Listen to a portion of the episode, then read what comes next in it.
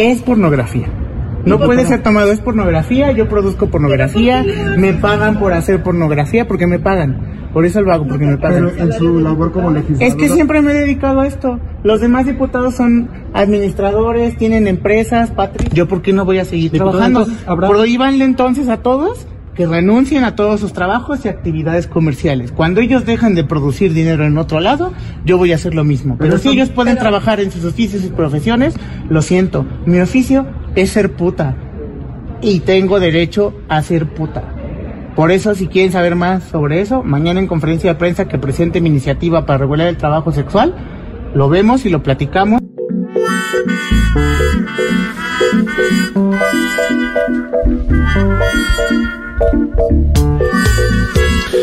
Bueno, iba, diputada mexicana, quien decía, este, María Clemente García, del Ajá. partido oficialista Morena. creo que se fue el partido, según leí por ahí. O la fueron, ¿no? Solo un problemita. ¿Por hubo. esto? Activista, No sé. Activista por los derechos de la diversidad sexual. Sí. Mm, lo que pienso es que. ¿Qué piensa? Ah, ya entró ser- con ver- lleno de verdades. No, no, a Sí, ver. Sí, sí, dale, sí. vamos, vamos. No, no, digo, eh, una gran movida de prensa por lo demás. Ahí va. Porque para quien no la conocía, ahora Total. sabe que está en. ¿Qué es? ¿OnlyFans? No, no sé, no lo tengo chequeado, no Ah. lo tengo chequeado. Pero puede ser, me imagino, es la plataforma más grande, ¿no? Sí. No, digo, también ahí puede. Seguramente creció. Habría que ver, habría que preguntarle, pero. ¿No? En estos días. Claro. Sí, me imagino que vendió más, ¿no? Mm, Un poquito más de dólares. claro. Ojo que el argumento que dice ella es- es válido, ¿no? Tipo, los otros gerencian empresas y siguen a, a cargo. Por ahí se fueron de la, del staff, pero siguen a cargo de las empresas. Seguro. Yo vendo contenido, y lo decía antes y lo hago ahora. No sé cuánto es la dieta de los diputados mexicanos. Igual me imagino que es alta porque la política sí. mexicana paga bien en general. Bueno, cualquier parlamentario te diría de cualquier país del mundo, en general no es pobre. Eh, bueno, en la Argentina, ¿viste que hay una crítica a la antipolítica? Dale, está bien, pero no son pobres, no. no, No, no, pobres no. No, pobres no. Cobran menos de mil dólares eh, o mil doscientos, mil quinientos dólares los parlamentarios. Bueno, Cobran como. No, me- no me parece esa la justificación que necesites eh, eh, pagar el alquiler. Eso no me parece flojita esa, esa argumentación. No, a ella le deben pagar bien. Por ahí ella está pensando que. eh, ustedes dijeron que si la han expulsado, si no, o que se queda sin banca en, en poco tiempo y ya dice, voy a, tengo que seguir con mi laburo. ¿Viste cuando se te juntan dos laburos? Mm. Vos, vos antes eras Sí, músico. sí. Y en un momento tomaste la definición, bueno, me vuelco directamente al periodismo como mi, mi trabajo. Ella por ahí no, no terminó de decir, porque es diputado, pues puede ser cuatro años, ocho años, Sí. doce años, en algún Bueno, momento se te corta. Como sea, como sea, este. mm, Como sea. ¿Bancamos o no a la compañera? A mí me pasa esto, y no tiene que ver con el tema de fondo, exactamente, sino que eh, lo, lo rosa. Juan, vos decías, decías la- que me parece interesante también como, bueno, che, se hizo conocida. Entonces es un primer elemento ahí que es cierto, pero habla de una conveniencia más personal que, que, claro. gen- que colectivo, que, Sí, que lo colectivo. Desco- igual Y aparte no es que estuvo participando Una cosa. en nacionalizar el litio. No, pero igualmente, si, si su plataforma tiene que ver con legalizar el, el trabajo sexual y esto ayuda a ese proyecto, bueno, entonces sí es una, una situación más política. Sí. Eh, Ahí me parecería, tendría más sentido. Eh, pero después, ¿sabes que me acordé de una frase A ver.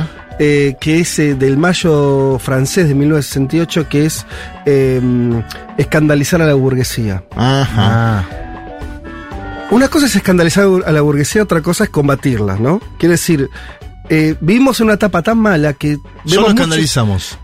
Claro, vos ves muchas acciones, no insisto, por ahí, justo lo de esta señora diputada no, no tiene, tiene un trasfondo más político, pero lo que no llega, para decirlo rápidamente, toda Sí, esta sí, pavada claro. de sí, del video, que entonces. Hay una cosa de, ¿no? Y, y lo vemos en muchos políticos de escandalizo todo lo que puedo. Y eso, yo estoy a favor, escandalicemos, siempre y cuando tengamos en cuenta que eso no cambia necesariamente las cosas, ni el escandalizado se vuelve menos poderoso, ¿no? Eh, mojar la oreja eh, no es tirar una trompada. estamos defendiendo el derecho a ser libre. Uma rígida política de controle da natalidade. I asked one of the top people in China. I'm going to deliver Brexit. Dicen que yo soy el presidente pobre. Pobres son los que quieren más. The International Monetary Fund is also a 信心和决心不会变。Предусмотрены выплаты на первый. nuestra gran nación. ¡Que viva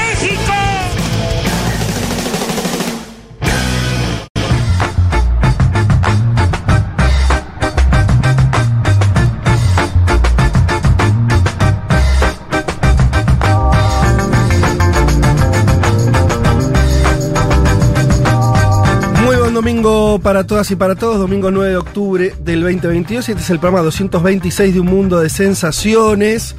Hoy con mm, la ausencia de nuestra amiga Leticia Martínez, que está transitando, no sabemos si es un catarro o es un cuadro gripal. Está fiebrada. Está fiebrada, bien. Bueno, ojalá le sea mucho más leve que lo que fue eh, mi convalecencia de la última gripe. Fueron dos semanas enteras. Sí. Con sus noches y sus días. Claro, Eh, ella va a descansar. Vos en ese momento seguiste de largo. No, no, no, señor, yo descansé. Ah, descansaste una semana. no, pero, no, no, descansé en las dos semanas. pero entre el lunes, porque a, los- a los programas viniste a los dos, estuviste Ah, muy bueno, bien. sí, estuviste sí. muy cumplidor. Está bien, pero. Sí, no creo, no, eh, eh, no creo que haya sido por, por lo poco que, que trabajé, que algo hice, eh, sino que hay gripes que están siendo Sí, muy violentas. claro. Por eso, ojalá que a Leti le toque una, una suavecita. Así que le mandamos un beso si nos estás escuchando. O no, no sé, yo si estoy enfermo no escucho, papá, te soy sincero. No, ¿No no. nos escuchás cuando estamos solos? No, ¿Ni siquiera después? no. Mirá, me encanta. No, de- toma- qué bien de- tomar ese, después- ese silencio. Después, eh, mm, después, eh, ¿cómo es? Eh, me olvidé lo que iba a decir. No, después no, no lo escucho. Eh, no lo escucho. Alguna cosa en puntual, pero no. Cuando, cuando no estoy el programa en vivo, no. Me genera como una cosa rara. es extraño. Es extraño. Uno debería estar ahí y no está. Y al mismo, tiempo- al, al mismo tiempo espías a tus compañeros a ver cómo lo hacen. No, no. Y, y- y- y además no hay forma de no evaluar. Claro, Porque tú- no estás che, escuchando qué mal está como saliendo otra esto. radio. Qué mal está saliendo. O O qué bien. no importa, pero Che, no estás wow. escuchando la radio como la gente Sí, sí, que nos no sos un escucha. oyente X. No, no hay forma. Sos Federico Vázquez, el conductor Entonces, del programa y el director de la emisora. cagaste, no hay, no sirve para nada. Bien. eh, vamos con los temas que tenemos mucho. Tenemos un panorama de noticias bastante cargado, que creo que haremos en dos partes. Después veremos qué pasa con los tiempos, pero mm, porque de todo ahí. Bueno, vamos a estar hablando de las protestas de las mujeres en Irán, eh, que también eh, vienen con un así ya mm, tiempo prolongado, también varias semanas. Tenemos noticias de la guerra europea, de todo lo que tiene que ver con la contraofensiva ucraniana, lo que hemos visto en las últimas horas, cómo están volando cosas. Primero unos gasoductos, después Sí. un, un puente eh, que une o unía Crimea y Rusia. Une porque no se terminó de destruir. De hecho, ahora ya dicen que está una buena parte de vuelta en funcionamiento, pero tremenda explosión filmada, como es propio de esta época, ¿no? Todos lo Todo muy ahí. documentado. Todo muy de- demasiado documentado. Hay Todo- que bajar los drones Eso un lo otro, ¿no? está todo demasiado documentado. Hoy venía, eh, me trajo un taxista Sí. eh, y mm, me dijo, viste que ahí pusieron 2.500 cámaras en la ciudad. Y yo lo miré con cara de qué terrible, y el señor creo que me decía con cara de Qué bien. qué bien. La transformación no para.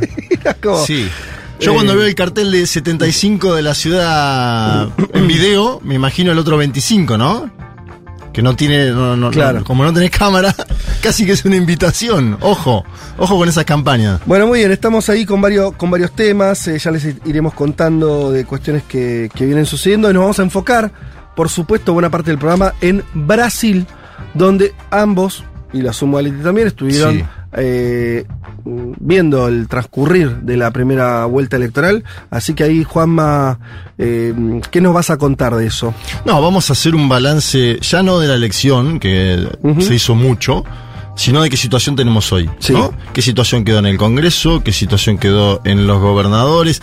¿Qué apoyo sumó Luis Ignacio Lula da Silva, candidato que sacó 48,4 y quedó efectivamente muy cerca de ganar a 1,6? ¿Y qué va a hacer el bolsonarismo? Porque el bolsonarismo, si bien logró el apoyo de algunos gobernadores importantes por sus distritos, tiene el desafío más importante, que es cortar 6 millones de votos que hay de distancia y ganar, intentar ganar la elección. Entonces ya tuvimos declaraciones muy fuertes de Bolsonaro, que al principio estaba tranquilo y ahora enfocó en las últimas 48 horas una campaña muy agresiva contra el Tribunal Electoral, particularmente Alexander de Moraes, y contra Lula.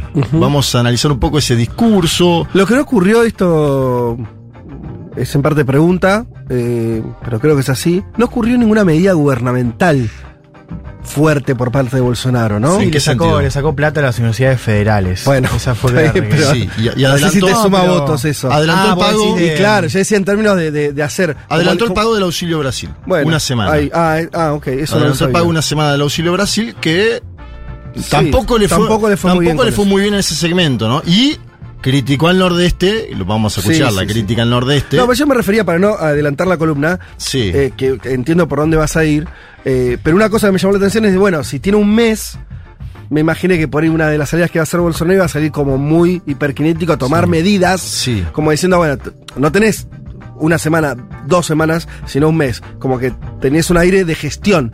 Me parece que va más por, por la- lo discursivo, Sí. ¿no? Lo identitario, con quién me peleo, va- pasa más por ahí. Sí, intentar ganar algunos estados que definen la elección. Porque Bien. Lula, por ejemplo, ganó Sí. Minas Gerais, pero Sí. Bolsonaro lo- a los dos minutos sacó una foto con el ahí. gobernador de Minas Gerais. Total. Bueno, eh, sobre eso vamos a estar conver- conversando largo y tendido, porque obviamente son las elecciones, lo venimos diciendo desde hace un año, no sé cuánto, que totalmente trascendentales para nuestra región.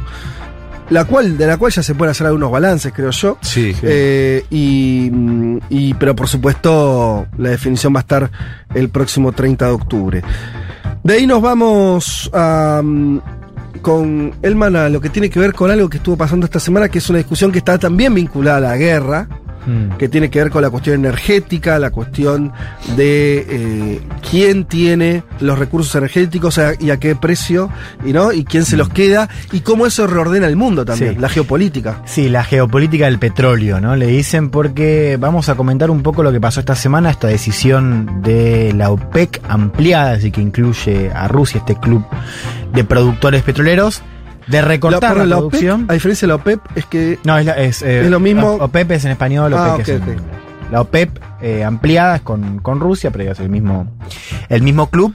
Claro, que la OPEP no estaba Rusia eh, originalmente. Claro, es eh, cuando se le incluye es OPEP más. Eso. Ahí se le incluye. Que bueno, decidió recortar la producción de petróleo, 2 millones menos de barriles por día, lo Mm. cual hace subir el precio, Sí. lógicamente, de barriles. Ya subió casi 5 puntos, puede subir 10. Eh, a ver, ¿por qué nos vamos a meter en esto? Más allá de las consecuencias económicas, esto significa una derrota estratégica para Estados Unidos, que estaba haciendo lobby eh, durante varios meses para evitar una medida de este tipo voces en Washington que empiezan a replantear la alianza con Arabia Saudita, ¿no?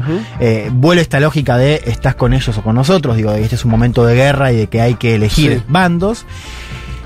Y, Euro- Y vamos- Europa complicada, porque Europa le suben complicada, la digamos, cuenta. que es casi lo que pasa ya Claro. hace un mes que un- sí. Europa paga los platos rotos. Sí. ¿Y Siempre. por qué hablo también de esto. esto? Porque se empieza a activar ahora ya de manera más definitiva la vía Venezuela. Esta misma semana hubo reportes de que eh, la Casa Blanca está terminando un paquete de alivio de sanciones para que Chevron vuelva a operar en la Venezuela de Nicolás Maduro, no la de Guaidó, No. porque ahí no había mucho para, No. para sellar. Así que vamos a comentar un poco cómo Venezuela está entrando en esta discusión acerca de, bueno, vos lo decías bien, quién controla este mercado energético que es vital en esta guerra en Ucrania. ¿Cómo dejó de ser mala palabra Venezuela en los el último año? eh? Mm. A mí me sorprende eso. Porque uno ve a, Messi- a Jair Mesías Bolsonaro, Nicaragua y hasta Argentina, dice ahora. Ya no, No. menciona a Venezuela Bolsonaro. Sí, bastante, o sea, sí, eh, eh, apareció Argentina, pero digo, Venezuela aparece mucho también. Pero eh. digo, la dolarización de facto de Maduro. Esto de los videos de gente que vuelve a Venezuela. Yo no digo que sea un, un cuento de hadas Venezuela hoy. Pero me llama la atención que el Partido Demócrata de Estados Unidos va a levantar sanciones. Lula posiblemente gane.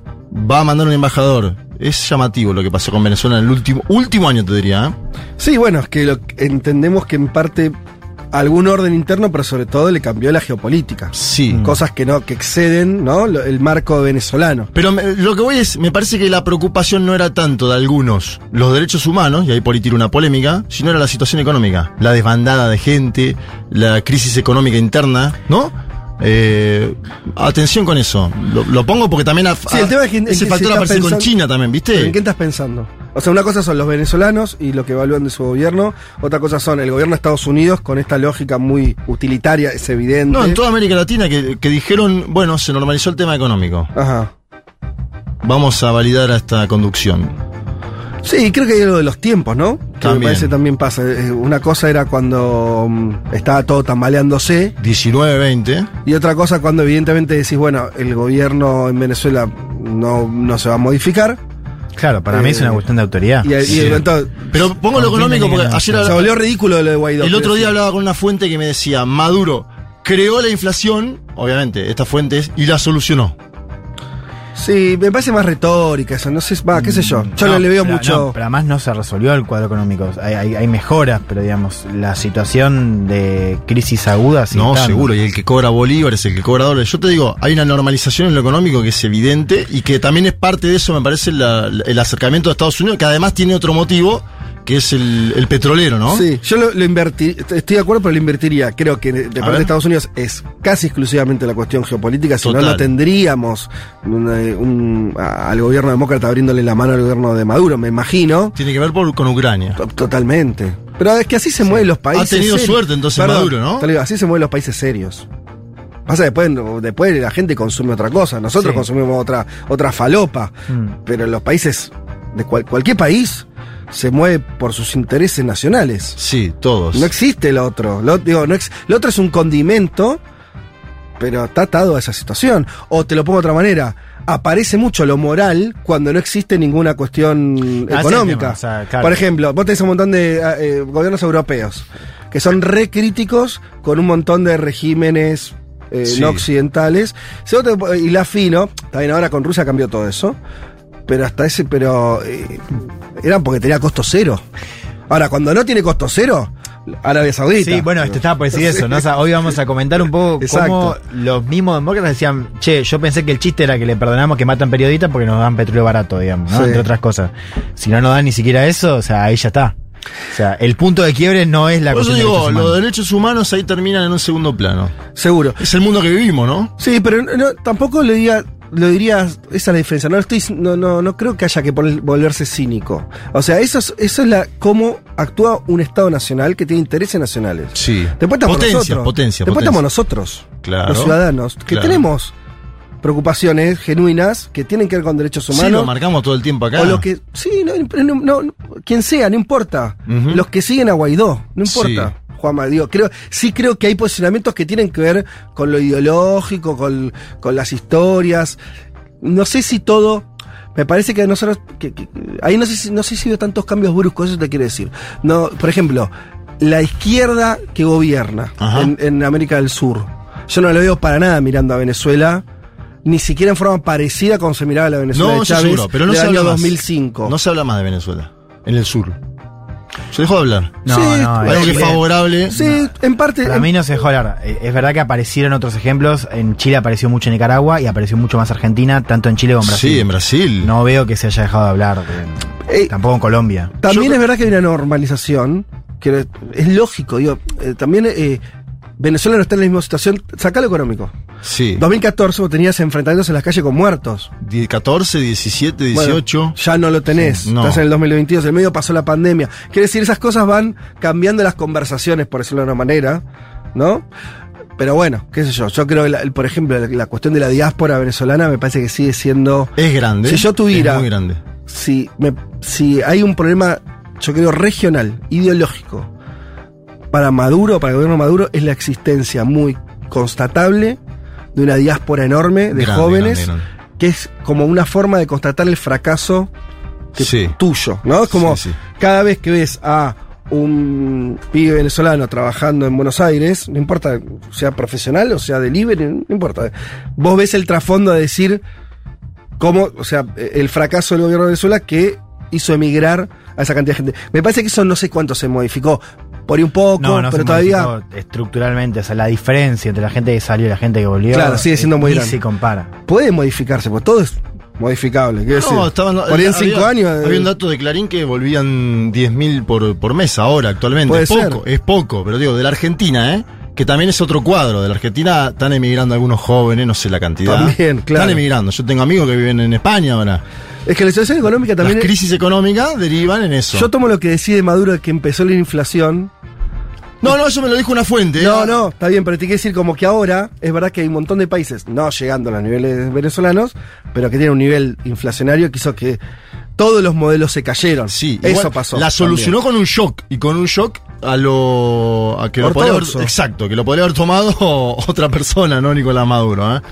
Bueno, nos fuimos por las ramas, pero acá Estuvo estamos lindo. conversando, debatiendo un poquito sobre lo que viene aconteciendo. Eh, a ver, voy a leer un par de mensajes y ya nos vamos A la tanda. Eh, no, bueno, los primeros. Lo primero que abro Sí. es una imagen ¿De quién? de un oyente llamado Marcelo. Hola chicas, acá Marcelo de Bariloche, hoy los escucho del sanatorio. Y adjunta foto, ¿Y qué le pasó a Marcelito? Sanatorio, bueno, esperemos que se espero que mejore. esté todo bien. Vi- nada muy grave parece. Vine a la guardia ayer a la noche y me dejaron internado. Bueno, Bueno, amigo, Marce, que- que te mejore. fuerza ahí. ¿Qué se va a hacer? Eh, sí, sí, fuerza ahí. Después gente mandando fotos eh, muy tranquila, disfrutando de su fin de semana largo. Ay, la Más que largo, que eterno. ¿Eterno te parece cuatro días? Muy poco. Yo estoy para tomarme 5, 6, 7, ¿Sí? 10, 15. Volví, volví cansado. Cierro con este mensaje ver, de. Catalina, que dice, ¿se develó el, el misterio de dónde estaba Juan Elman el domingo pasado? Estaba, lo dijimos, Estaba estaba, en una favela. pero lo nombramos al aire. Pero eso está, está chequeado. Sí, está Porque yo no, chequeado. le, no lo creí tanto. no, no, ¿Pero si qué, boludo? imágenes, subió imágenes Porque- en la favela. Perfecto, no las vi. Porque Yo hago ese tipo de Ah, reporteo. Cobertura en, la, en el lugar de los hechos. Seis horas tuve en la favela, boludo. ¿Sabes lo que pasó, Juan? ¿Por qué, no, por qué se levantó suspicacia? ¿Por qué? Porque el día anterior, según nos contaban Leti y Juanma, había habido una reunión, se había salido No, a tomar Yo algo. igual no estuve, ¿eh? yo no di cuenta de eso.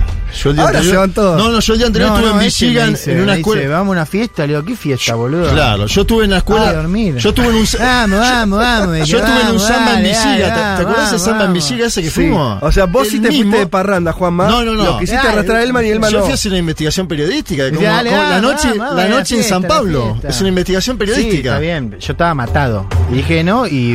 Durmió todos los días bastante temprano. Ese día, si, si- si no me equivoco, fue el que fuimos a buscar las credenciales. Que fue un par había mucho cansancio. Sí. Y Elman fue a dormir temprano. No, porque sabes que después me dijeron, me dijeron, che, boludo, ¿dónde estabas? Porque me dijeron que me estuvieron descansando todo el programa. No, no, yo no me sumé. No, no, no, hubo una pregunta Digo, nada te- más que no tuvo descansó, respuesta. Cuando a mí me dicen, Elman, después de trasnochar en la noche de Qué bien que Paulista, está Tomala metiendo efectos hoy. Está en, la, en la noche Paulista, Sí. eh, no aparece. Ah, vos Y pensaste entonces que- lo de la favela apareció como una narrativa muy No, de, lim- de- de limpieza, como quien. eh, ¿Entendés? Sí. Diciendo, no, estás sacrificándose trabajando en una favela. Entonces, hubo unas. Se duda. No, no. de interrogación Eh, lo que pasó fue que eh, no hubo parranda tampoco. De hecho, Ahí creo va. que me dormí antes de las 12 de la noche. El sábado. Ajá. Bien, bueno. Pero lo de Villiga fue el viernes. Claro, vos fue el sábado. Ah, no. Chicos, no, no, no coinciden ni los días. Pónganse las pilas. Exacto, bueno, exacto, me tengo que leer la consigna del día de hoy. A ver. Les recuerdo que nos pueden escribir de lo que quieran al 1140 66 000, 1140 66 000, o sea, nuestro WhatsApp y a las redes sociales. La consigna que tenemos hoy es para regalar el libro. Hoy tenemos eh, contra, el título así, Contra el Homo Resignatus, eh, que es un libro de Lucas Rubinich. ¿Lo conocés, Juanma? Sí, claro, Lucas fue director de sociología. Con, eh, con- laburó con Pancho Langieri, ¿no? Em, que- que- No tengo el placer. No, no, Pero ¿qué te- si tuvieras que decir dos palabras de Lu- Lucas Rubinich? Me parece sociólogo. que fue un muy buen director de la carrera de sociología Sí. en su momento, muy amplio mentalmente, un tipo del cual se aprende mucho. Bueno, es un libro síntesis, es interesante, tiene que ver esto, bueno, es un poco, eh, en parte un estudio, en parte tiene también connotaciones como de, de- de tesis, este, nada, de querer como dejar asentada una posición eh, con esta, contra esta idea de la resignación, que un poco me parece que nos aqueja en esta etapa Sí, mundial. Sí.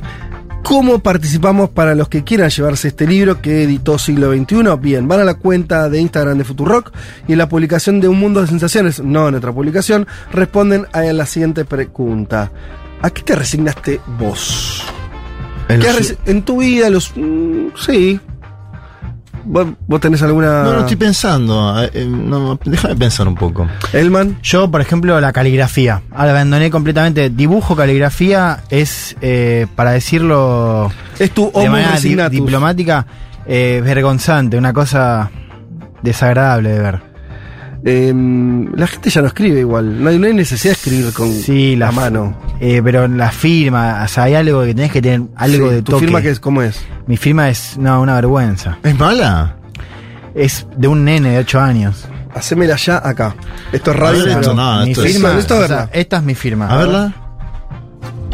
¿Qué es Ah, eso, yo esto lo vi. En el contrato. Yo lo vi en el contrato del libro que No, dale, por publicar. ¿Qué dije? Y Mirá, así- Y pensé que era un chiste. ¿En serio? Dijiste, me, que- me está boludeando este. Mirá que la mía es un desastre, pero A es una- como una N escrita varias. Una Z podría ser impresa. también, ¿no? ¿Una Z sobre impresa? No sé, pero es. Y, el- y la Está aclaración jodido. es peor. ¿Y en el banco qué pasa? ¿Está todo bien? ¿Te- Una vez en el banco me dijeron, me dijeron, che, no coinciden. ¿En serio? ¿Y vos qué le dijiste? ¿Qué quiere que Daba haga? de vuelta. ¿Qué quiere que haga, amigo? Pero bueno, a eso me resigné yo. ¿Vos, por ejemplo, te resignaste a algo? Yo me Ese resigné. suspiro. Estoy pensando, es que la vida es una serie Yo de no- resignaciones también. Yo no sé digámoslo. manejar y no quiero aprender, por ejemplo. ¿En serio? Porque me decís, yo vivo acá en la ciudad de Buenos Aires. Sí, ¿para qué no te, vas a, no te vas a comprar un auto? Subte todo el tiempo. Sí. Pim, pim, pim. Estoy en dos minutos. ¿Qué me, me la facturan en casa porque me dicen, che, loco, si nos vamos a Mar del Plata, tenés que tener un autito para manejar. ¿Y cómo haces en, en esa situación de viaje? Micro, Claro. avión, qué sé yo, Micro, avión, depende de la distancia y listo. Mar del Plata hay varias empresas muy buenas que. Te banco muchísimo. Para mí no, no, no, no es racional tener un auto. Lo, lo digo yo que con Julia tenemos Tenés. un auto. Eh, cuando tenés una hija, poner. Claro, hay- hay- hay que anotar ni, eso. Ni, ni ¿Tampoco siquiera te tanto? digo, porque Rita que tiene tres años ya le gusta, odia el auto y le encanta viajar en colectivo. Y en subte también, ¿no? Y en subte. La veo en las stories de, de Sí. Julia con el. Además de que no se puede usar el auto de la ciudad, también es estrictamente cierto. O sea, Sí, no, sí, no es da para más. imposible. Sí que la verdad que. y- qué sé yo. Es cierto. Eh, la mía la pienso por unos minu- dentro de unos minutos porque esto se está alargando muchísimo. Nos tenemos que, que ir a cerrar este bloque de venta y ya arrancar con el programa. Lo hacemos escuchando un temazo. Ahí va. Esto es Free as a Bird de los Beatles.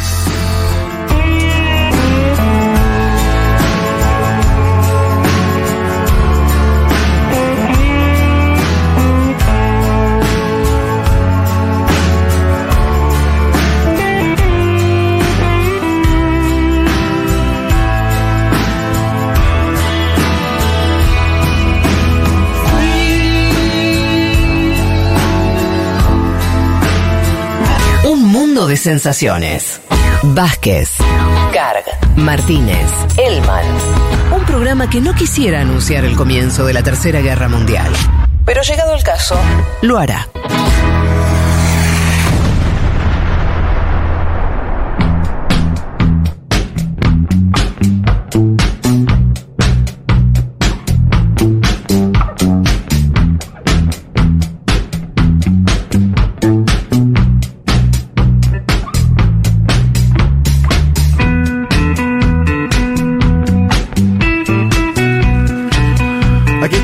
Para arrancar con el primer tema del día de hoy, que tiene que ver con la situación postelectoral en, en Brasil, post primera vuelta, digamos así. Como bien dijiste, Juanma, ya el resultado está más que, que conocido. Ah, algo Sí. que podemos eh, decir, Sí. ustedes no estuvieron por obvias razones, pero esa noche nos juntamos en el bar de Junta, ¿Y qué pasó? todo explotado de gente. Mucha gente. Mucha gente. Pusimos el proyector, que tenemos un proyector increíble que se ve divino. Vi fotos. En el que vamos a ver películas y cosas y no se puede creer. Ese fue la prueba del proyector. Fue el estreno. Bien. Eh, muchísima gente, muchísimos oyentes de este programa que se acercaron el domingo anterior, digamos, ¿no? Sí.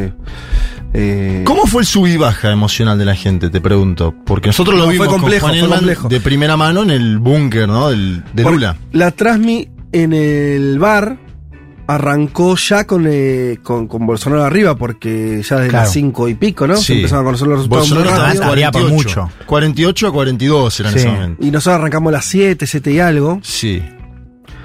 Y, y no, fue esperar la remontada, fue ver cómo de a poquito, de a poquito iba subiendo, ¿Pero vos por decías algo? O sea, vos estabas ahí No, con no. el micrófono y decías algo. No. No, Ah, es que la onda no era, no era hacer una, un evento en el que yo hablara, era estar todos ahí viendo la transmisión. Pero se te acercaba gente y te decía, ¿qué está pasando? Sí, pero todos enten- tenemos un público muy muy instruido, muy Extraordinario. muy- ya sabían lo que estaba ocurriendo y no, por ahí preguntaban, "Che, bueno, y le da para dar la vuelta, no sé, cosas así." Sí. Pero la verdad que no, sobre todo nos acompañamos entre todos, ahí fui, fui uno más que estuvo ahí. Qué eh, bueno. con, con ¿Y los se hace de vuelta para la segunda vuelta? Me imagino que sí. Y podríamos, Ah, ¿no? eh, por la cábala. No, hay que hacerlo. Hay que hacerlo. Claro. Sí. Chan chan. ¿No? Sí, dale, dame, vamos, está- van a estar todos acá. No, No, yo me voy. vos también te vas, No, Juanma. no sé, no sé, no lo tengo claro. Me- vine muy cansado. ¿Otra vez se van? Sí, para la segunda vuelta. Yo vine muy cansado, igual, no lo tengo claro. Ay, ay, ay, bueno. Menos muy- tiempo. Menos tiempo Sí. igual. Del Sí, viernes esa hace todo el mundo. Viernes, lunes. Todo el mundo que fue a la Esta primera no, ya no puede aguantar No, es seis que es días. muy agotador, Sí. ¿No?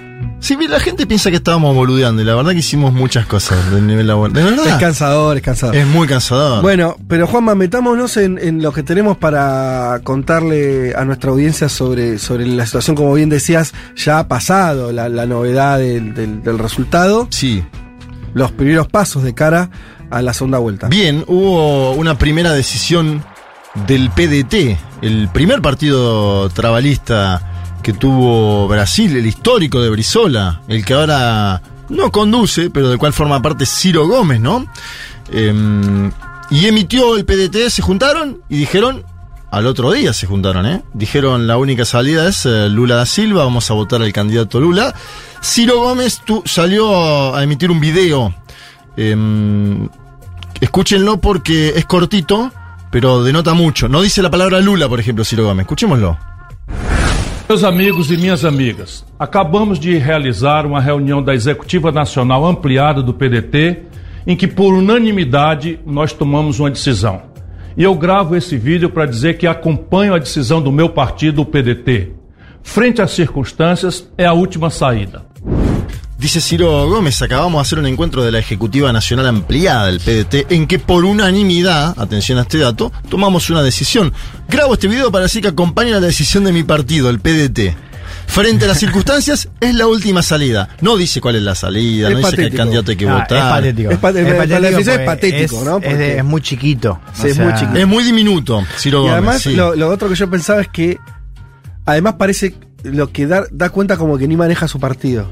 Es verdad, no lo bueno, maneja. pero eh, eh, Claro, como que se movió su partido y que él no le quedó otra que aceptar. No es el conductor del partido, totalmente. Lo que decís vos es. Sí, eh, pero, pero es muy malo como mensaje político. Malísimo. Pa- parece alguien que, que, eh, está muy dolido. Lula, Lula hizo una especie de agradecimiento donde lo levantó y a la vez lo meó, lo comentábamos el día Ujú. viernes en Segurola, porque Sí. Lula dijo, Ciro Gómez por su trayectoria es mucho más que el 3% que sacó.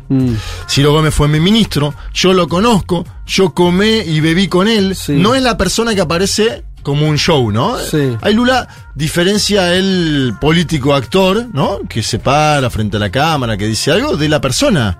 Y dice Ciro Gómez es una persona, no dice encantadora, pero dice es una buena persona. Lo que pasa es que, claro, después se lo come el personaje. Y en Brasil había, antes de la elección, un meme que era, votá por el amor, no por el odio, ni por la envidia, ¿no? El odio era Claro. Bolsonaro, la envidia era La, Ciro la Gómez. pregunta ahí, Juanma, porque tal vez este- una lectura posible es esto, ¿no? Bueno, alguien que, que hace esto como, como a título personal y demás. Salvo que, pienso ahora, haya una lectura de. eh, que por ahí tiene algo de realidad, que es. Pareciera que los votos que no tuvo Ciro en la primera vuelta, Sí, porque él las encuestas le daban 6, 7, sacó 3, exacto. Fueron para Bolsonaro. Claro. Como si parte, buena parte del electorado, tal vez mayoritaria, de lo, de lo que era su potencial, se hubiera ido hacia Bolsonaro. Sí. Lo cual podría hasta explicar el desapego respecto a Lula. Claro, el famoso voto envergoñado en la primera vuelta. Sí, ahí no. Y, a- y eso además. Puede haber cálculo, quiero decir, ¿entendés? De parte de, de, de Ciro. No sé. Sí, sí, en otro momento igual se especulaba. Mirá, yo cuando llegué a San Pablo en la semana decía, pero Ciro, ¿todavía de qué le sirve esta candidatura? Y algunos me decían, Ciro lo que especula es que al bolsonarismo le vaya mal Claro. Y seré la oposición a Lula por la centro derecha. Sí, Algo que no sucedió en la elección porque el bolsonarismo, como bien sabemos todos, sacó 43 puntos, pero esa era una Si explicación sacaba 30 posible. Bolsonaro y el Exacto. otro sacaba 9. Eso y mismo. Era otra de la realidad. que el bolsonarismo se desplome, pero no pasó eso. El bolsonarismo terminó comiendo la cantidad de votos del PSD. De hecho, vamos a ir al final de la columna a hablar de eso, que me parece que es el dato de la elección, ¿no? Eh, es- este fue un balotaje antes del balotaje. Sí. Entre los dos candidatos sacaron 92 puntos. Sí. algo Sí. que no es usual. Em, Bolsonaro, vamos a Bolsonaro, no a, no a esta fase de la fortaleza de Bolsonaro, sino a lo que hizo en la semana. Porque Bolsonaro tuvo un discurso, primero, para mí, poco exu- exultante el día domingo. No Sí, si apagado estaba, ¿no? Muy apagado. Lo hizo. fíjate Como si, hubiera, como si de verdad pensaba que iba a sacar 60 puntos, ¿no? Sí. Algo así. Claro, pero fíjate que el de Lula Sí. eh, es apagado. eh. Incluso Lula se equivoca Sí, en la fecha. sí, ¿no? sí, mal, mal, es, mal. es Sí. apagado y es extraño. Ay, es a mí saben que no me pareció eso. Yo esa es la lectura que primó también en No, de Lula no te pareció eso. No, a mí no me pareció. Me Ah, pareció que sí. estaba eh, eh, abatido también, bueno, más que por Sí. resultado, también por la o sea, estaba cansado. Cansado, está bien. Y que me pareció me pareció mm, hasta alegre, no sé, como Ah, no, yo lo leí como Yo Juanma. creo que él fue cayendo con las horas. Al otro día estaba mejor, al otro día mejor, y ya vos lo veías ayer y estaba, Sí. no te digo exultante, pero Lula hace el cálculo de me apoyaron. Sí, me falta un punto y medio. Sí, no solo eso, sino me apoyaron los que tienen ocho, que obviamente no se traduce, pa, porque el votante No. de Simone Tebet va y vota lo que quiere, y el votante de Ciro Gómez va y vota lo que quiere. Y además acuérdense que en la segunda vuelta electoral en Brasil vota menos gente que en la primera. Este es otro dato que hay que analizar. Y hay que ver si se repite también. pero- Cae, cae la participación. ¿Y eso qué, qué, qué resultado decís que tiene a favor de Lula? Sí, sí, eh, sí, porque ¿Por qué? es el, y porque es el primer candidato el que Ah. más votos tiene. Cuando el, eh, al primer candidato, esto por ahí la- no, no lo sabe todo el mundo, le, eh, le juega a favor Sí. lo que es abstención, Sí. lo que es voto en blanco. Ah, Sube, sube el porcentaje de votos válidos. Exacto.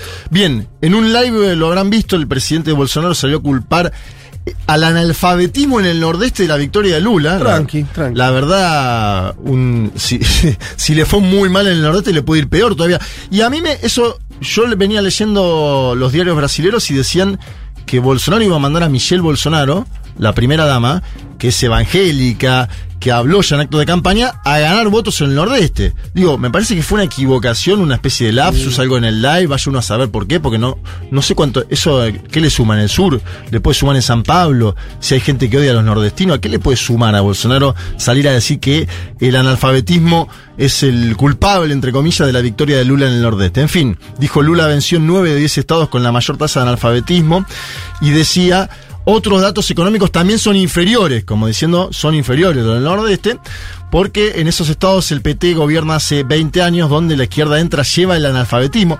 Una lectura que aparte es eh, no tiene que ver con la historia, ¿no? Dice que por culpa del PT son analfabetos cuando hay analfabetismo mayor que en, otras, eh, en otros lugares de Brasil hace 200 años, de que Brasil es Brasil, ¿no?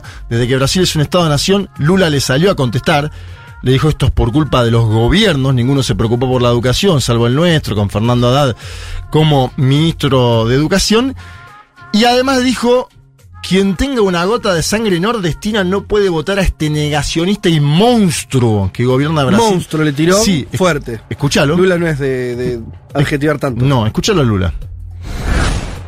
E ontem, o meu adversário disse que eu só ganhei as eleições dele porque o povo nordestino é analfabeto.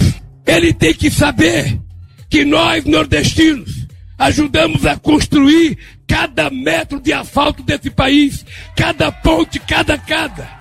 Quem tiver uma gota de sangue nordestino não pode votar nesse negacionista monstro que governa esse país. se la dejó servida, la verdad, Bolsonaro a Lula, ¿no? Eh, y dice, mi adversario dice que yo solo gané las elecciones porque el pueblo nordestino es analfabeto. Él tiene que saber que nosotros, los nordestinos, ayudamos a construir cada metro de asfalto de este país, cada puente, cada casa. Quien tenga una gota de sangre nordestina no puede votar a este negacionista y monstruo que gobierna el país. Déjame de- decirte una cosita, porque lo veníamos charlando en el pase Sí. con, con Sued y el equipo. Eh, Gaby, que además estuvo en la cobertura, es una, una muy buena cobertura ahí en el lugar de los hechos. Bien, y estábamos hablando eh, con Lean y con Flor también Sí. de la cuestión de si el gobierno argentino eh, eh, tenía un problema ident- identitario también, ¿no? También con todo lo que pasó en la semana, Uf, ¿no? Re- relación a los derechos humanos, a la represión y todo eso. Bueno, si se había perdido un poco lo, lo identitario, llegamos a la conclusión de que sí, que había un problema ahí, por Sí. lo menos ahora, a quién está representando. Y yo escucho a Lula, a- la candidatura de la candidatura de Lula tiene mil matices, vos los contaste muchos y demás. Pero de pronto, vos, cu- ¿cuándo ves? Mi verdad relativa, ¿eh? Cuando ves un líder plantado en el lugar que tiene que estar, es cuando puede hacer lo que hizo Lula recién. No se puso a decir, la crítica no fue, no, la verdad que la tasa de alfabetismo en el nordeste talcó, no, lo que pasa. Se dijo, eh, esos a los que vos asustaste son mi gente. Sí. Y yo los represento, porque soy como ellos. Y ahí los líderes, los grandes líderes, conforman eso. O sea, no pierden, o sea, no pierden oportunidad si querés. Como la tuvo Lula, porque vos lo dijiste a partir de lo que dijo el otro, Se Bolsonaro. dejó picando. Claro, se la dejó picando para que meter el gol. Quiero decir, Sí, por eso sí, te digo, sí. no es que. A no un se- goleador se la dejó picando. Está bien, pero no se puso a, a- a dar otro tipo de explicaciones de afuera. No, claro. Se- se- el representante representó. Sí, pero porque Lula siempre se dice nordestino cada vez que puede hablar del nordeste, de su madre Doña Lindú, de los valores del nordeste, de la gente de trabajo del nordeste. Eso es algo de su biografía. Lula no lo va a dejar eso.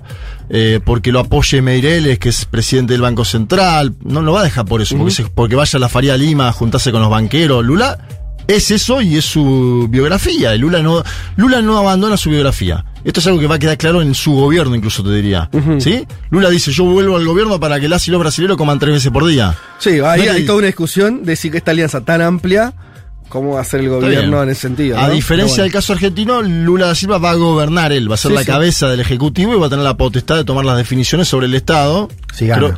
si gana, que-. Sí, yo igual. El man.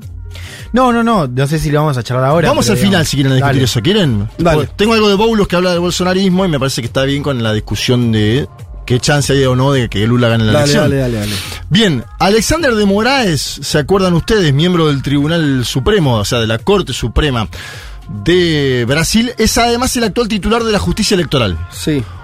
Cuento esta intro para decir que eh, además Alexander de Moraes investigó movimientos atípicos en las cuentas de la primera dama Michelle Bolsonaro en el último año. Sobre eso se para el actual presidente Bolsonaro para ir contra Alexander de Moraes. Yo con e- vamos a escuchar la declaración, pero yo anticipo. Bolsonaro en esta semana, con esto que van a escuchar ustedes, está preparando el escenario para mí para desconocer en caso de que el día 30 pierda la elección. 53 a 47, 52 a 48, 54 a 46, 55 a 45. Pongo toda la, to- toda la amplitud térmica que marcan las encuestas hoy. Dice que diga la verdad a Alexander de Moraes y le pega a Lula. Escuchemos este audio de Jair Mesías Bolsonaro porque me parece que hay que analizarlo con atención. Alexandre Moraes, mostre o valor das movimentações. Tenha caráter. Mostre o valor das movimentações. É só tentativa de desgaste. Isso é bem claro, Alexandre Moraes. A minha esposa não tem escritório de advocacia. Mostre a verdade. Você está ajudando a enterrar o Brasil por questão pessoal. Não sei o qual, mas é pessoal. Vocês botarem um pinguço para dirigir o Brasil, um cara sem qualquer responsabilidade, que tem um rastro de corrupção, um rastro de, de deboche para com a família brasileira, de ataques a padres, a pastores, de ataque às Forças Armadas, de ataque aos policiais. Vocês acham que vai dar certo? Bueno, un Bolsonaro que, ha, como desencajado, que ¿no? ha perdido la... Sí, sin lugar a duda. Esto fue... Hay que te decía que le muestre los movimientos de la cuenta. Claro, dice Alexander de Moraes, tenga carácter, muestre el valor de los movimientos. Le dije bien claro a Alexander de Moraes, mi esposa no tiene escritorio de abogacía, muestre la verdad. Usted está ayudando a enterrar a Brasil por una cuestión personal, yo no sé cuál. Van a votar a un pingüino para dirigir a Brasil, hablando de Lula da Silva, eh, un hombre que va contra la familia, que ataca a pastores, que ataca a las Fuerzas Armadas, que ataca a la policía. ¿Piensan que eso va a salir bien? Yo digo, el ataque a. Si bien hay un encono personal, Alexander de Moraes era del PSDB en su momento, ¿sí? Eh, Bolsonaro termina captando buena parte del voto de la derecha más tradicional, pero acá hay algo que es personal, pero que a la vez, yo digo, no es tan personal porque es el actual titular de la justicia electoral. Entonces vos cuando salís a insultar Claro, claro, claro. tres semanas antes de la segunda vuelta Sí. al titular de la justicia electoral, estás preparando, estás asfaltando el camino del desconocimiento de la elección. Sí, como todo el año también. Bien, Lo está hemos bien. dicho también. Sí, sí, es a una esta- película a que esta empezó hace altura, digo, eh, han sido más las señales de que va a pasar algo así si Bolsonaro pierde de que, de que De que no, es lo que decía ¿No? Guillermo Boulos cuando hablamos con él. Habría que a- a- asterisco. No lo hizo en la primera vuelta. Vos decís, ah, pero tuvo más votos de lo que esperaba. Está bien, pero perdido por cinco. No, no, no contestó ese resultado, Bolsonaro. No, es que siempre el tema, de hecho, porque era más difícil eh, desconocer en primera vuelta si Lula ganaba, porque ganó todos- ganaron sus aliados también. Sí, y sacó 99 diputados, va a tener mayoría en la Cámara de Sí. Diputados, Bolsonaro. Ahora después vamos a esa aritmética que me interesa también. Si eso es, eso es fiel o hay promiscuidad en los 99 diputados que sacó el, PL de Bolsonaro. Porque conversando con gente en Brasil, algunos decían no, Bolsonaro va a tener control absoluto sobre otra bancada. Otros decían, el que gane acá va a empezar a negociar. Y en el PL hay una promiscuidad total en esos 99, ¿no? Eso me decía un cronista de F al cual le tengo mucha estima en cuanto a su cobertura de Brasil. Lula, ¿qué hizo mientras este hombre estaba a los gritos? Se fotografió con Cardoso, eh, no sé si vieron la foto, una foto nueva, Cardoso salió a tuitear con las fotos del pasado. Y luego se encontró con la ex candidata presidencial Simón Tebet, del MDB. MDB está partido de acá en más a... Eso que subrayarlo porque creo que Ciro, la gente conoce más a Ciro Gómez por su trayectoria y a Simón Tebet menos. En Brasil me parece que ha ganado un protagonismo muy grande Simón Tebet en la elección. En, sí. En los debates presidenciales. Le fue bien en los debates. Le sí. fue muy bien en los debates. Ha conducido, ha sido parte importante de la CPI que investigó como la pandemia y el bolsonarismo. Después hay otro dato que es increíble, que es en las 87 ciudades que mayor mortalidad hubo por COVID, en las 100 digo, dentro Sí. de las 100, Sí. en 87 ganó Bolsonaro la elección. Este dato es tremendo. No, es para analizar. La cuestión de la pandemia Sí. cruzada con lo electoral es, Ganó- es, es- es muy loca. El Muy segundo diputado más votado de Río es el es Pazuelo, que fue el exministro de Salud. El que está ensayando con cloroquina. Sí, el negacionista Pazuelo, claro. Y después hay datos contracíclicos, después vamos a escuchar a Boulo. Boulo fue el diputado Más votado de Brasil. Sí. Sí. Y le ganó a Eduardo Bolsonaro. Le ganó a Eduardo Bolsonaro. Vamos a escuchar a Simón Tebet porque dice, ¿sabes por qué me interesa lo de Simón Tebet? No es que dijo, te voy a votar. Voy a hacer campaña por vos y voy a estar en tu gobierno. Más o menos dice eso, escuchemos. Eu quero dizer que o senhor entrega para mim neste momento, como cidadã, como mulher e como mãe, o Brasil que eu sonho para os meus filhos, para os filhos e filhas do Brasil. Portanto, fica aqui a partir de agora um compromisso, não apenas do meu voto, mas do meu total apoio ao seu, à sua campanha e ao seu governo. Bien, fíjense ahí, ¿no? Simón Tebet. Tiene cinco puntos ella. Obviamente no son de ella, son de los electores, pero ella es la, Claro. la vocera. Yo quiero decir que Lula entrega para mí en este momento como ciudadana, como mujer y como madre el Brasil que yo sueño para mis hijos y para los hijos del Brasil. Por tanto, queda aquí a partir de ahora un compromiso, no apenas de mi voto, sino de mi total apoyo a su campaña y a su gobierno a su gobierno, está diciendo. Es de un ala importante del MDB. Otro fenómeno del MDB, digo fenómeno en términos internos, es eh, Michel Temer, que salió a apoyar en las últimas horas a Jair Mesías Bolsonaro. Eso se entiende más por una cuestión de los últimos años. Sí, claro. Y Michel Quedó en Temer. un lugar donde si Temer apoyaba a Lula ya era... Pero en su, Va, mo- podría haber ocurrido, en vale. su momento había un debate. Cuando, cuando Meireles sale a decir, Claro. voy a apoyar a Lula, Temer quedó en una encrucijada porque Meireles fue su ministro de Hacienda. Y Temer salió a decir, bueno, si Lula sigue apoyando, apoya el techo de gastos que impulsó Meireles, yo lo apoyo. Y Lula no apoya el techo de gastos. Por eso hay que ver si... El límite a los gastos. Claro, por eso hay que ver si Meireles sigue apoyando a Lula da Silva Mm. en este momento. No, yo calculo que sí por una cuestión democrática más que económica. Vamos al final y después de esto tenemos la discusión. Este, este, esto me interesa porque es Guillermo Boulos, hombre del PSOL, del movimiento Sin Techo, que analiza cómo queda el escenario en TV Forum. Y él dice que el bolsonarismo, dice algo que decimos todos, pero es interesante escucharlo de la voz de Boulos. Dice que el bolsonarismo se consolidó como actor político y que va a ser la principal fuerza de oposición al gobierno de Lula da Silva. Escuchemos. de fato, houve a eleição de setores eh, bolsonaristas, como houve em 2018.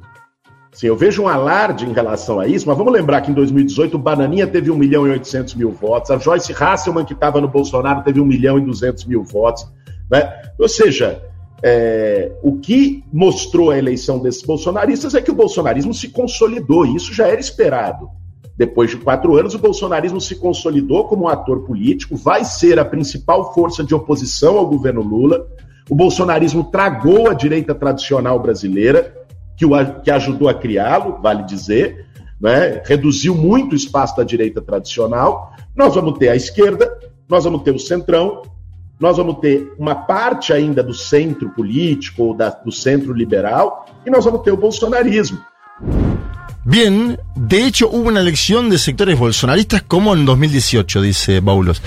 Y fíjense este dato, dice, en 2018 Bananiña, así llama ella a Eduardo Bolsonaro, tuvo un millón y ochocientos mil votos y Joyce Heiseman, que estaba con Bolsonaro, un millón doscientos mil votos, ¿no? Fueron los dos candidatos más votados del bolsonarismo. Acuérdense esa, Esa, esa señora Joyce, eh, ¿cómo es el apellido? Joyce Heisman, ahora, es del PSDB. moribunda Sí, anti-Bolsonaro. la vi en un debate, Chiflado. en, la vi en un debate en la Universidad de San Pablo, Sí. eh, que ella debatía con Duda Hidalgo, una candidata del PT. eh, Era ya mega bolsonarista. mega bolsonarista y ahora muy dura contra Bolsonaro, lo culpa de todos los males de Brasil. Es, es casi una traducción política que le pasó con los medios. Sí, esa, esa claro. línea muy anti-PT que ahora se volvió en Sí, contra de Bolsonaro. pero el PSDB no existe hoy por hoy en Brasil con peso político, ¿no? O existe personajes eh, aleatorios y el bolsonarismo existe, que es lo que dice Boulo, ¿no? Boulo dice, lo que mostró la elección es que el bolsonarismo se consolidó y eso es esperado.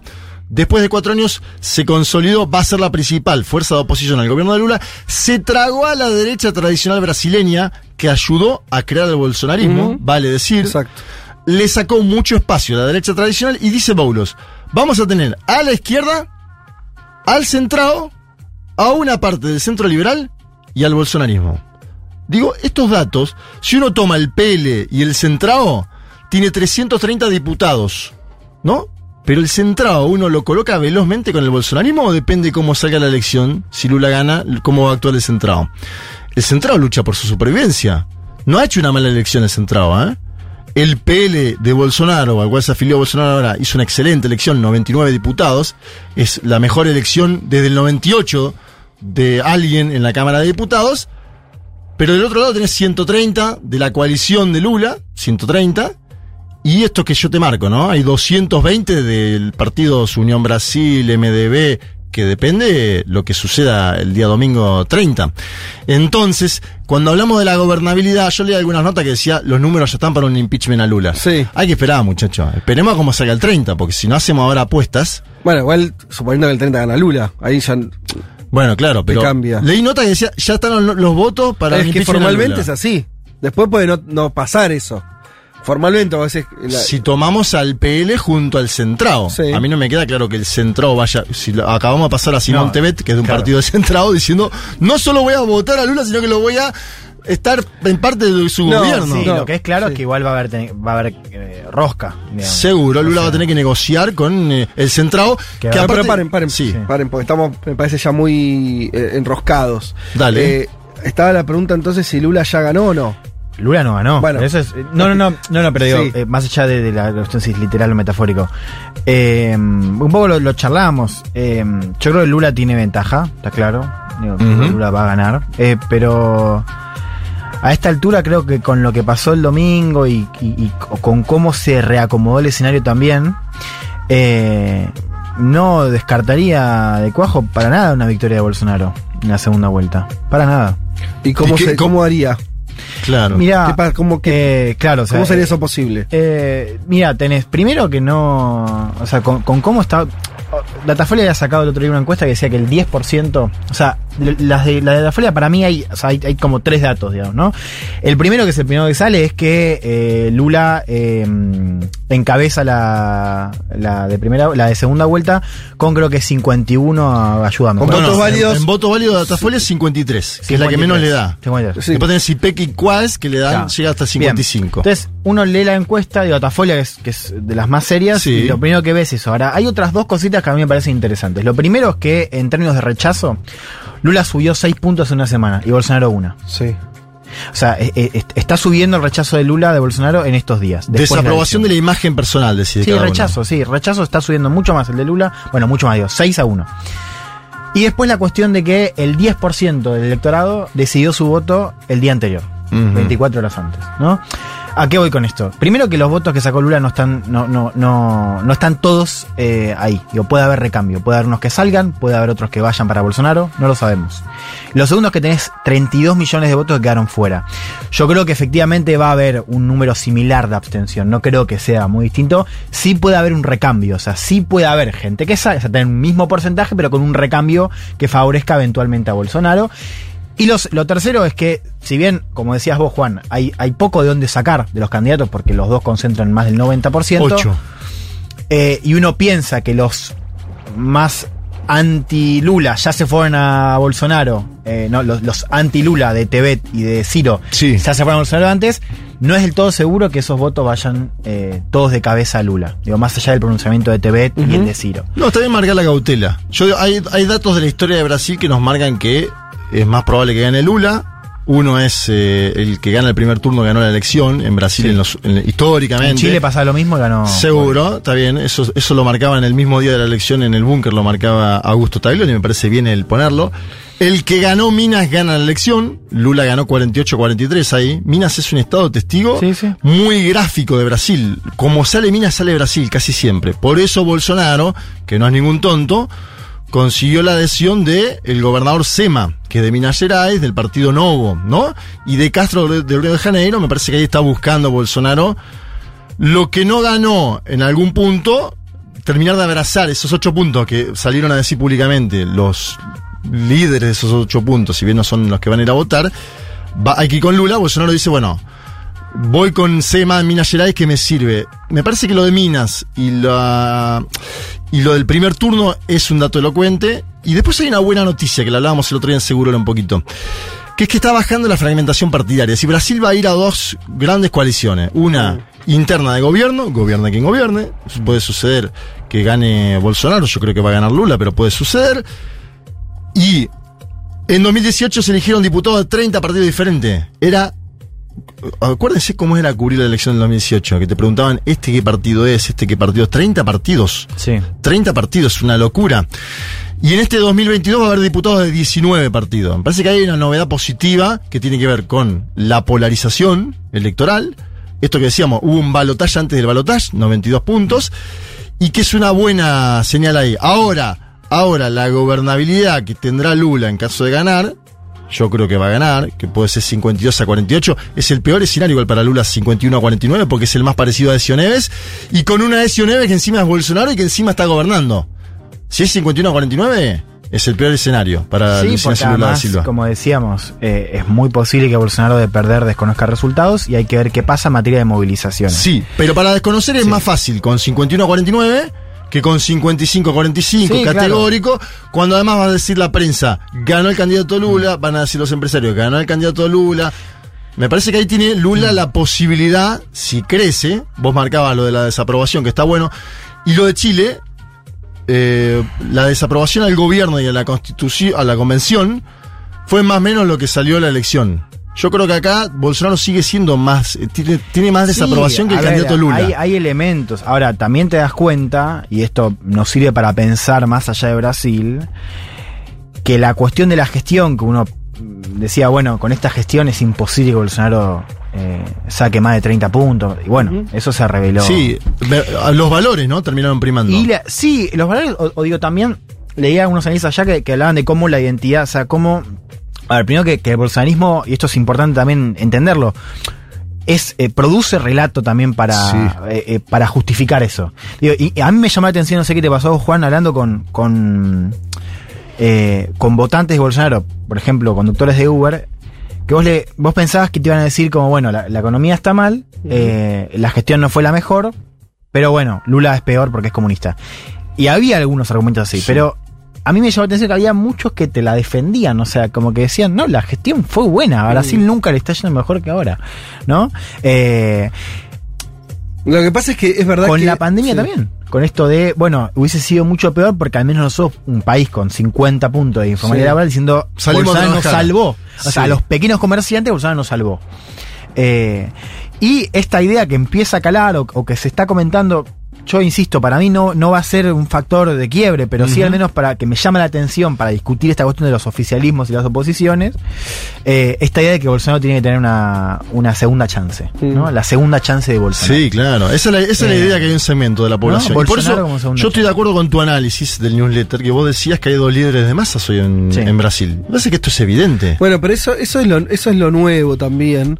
Eh, por eso creo que todos estamos de acuerdo en algo que se, se entendió rápido esa noche, el domingo pasado, eh, que es eh, que, mm, que, bol- que el bolsonarismo, y lo decía Boulos también, llegó para quedarse Sí. por lo menos un tiempo. Sí. Eso, y en eso, miren, en, en- en otros tiempos, de, de otra manera se parece a lo de Argentina.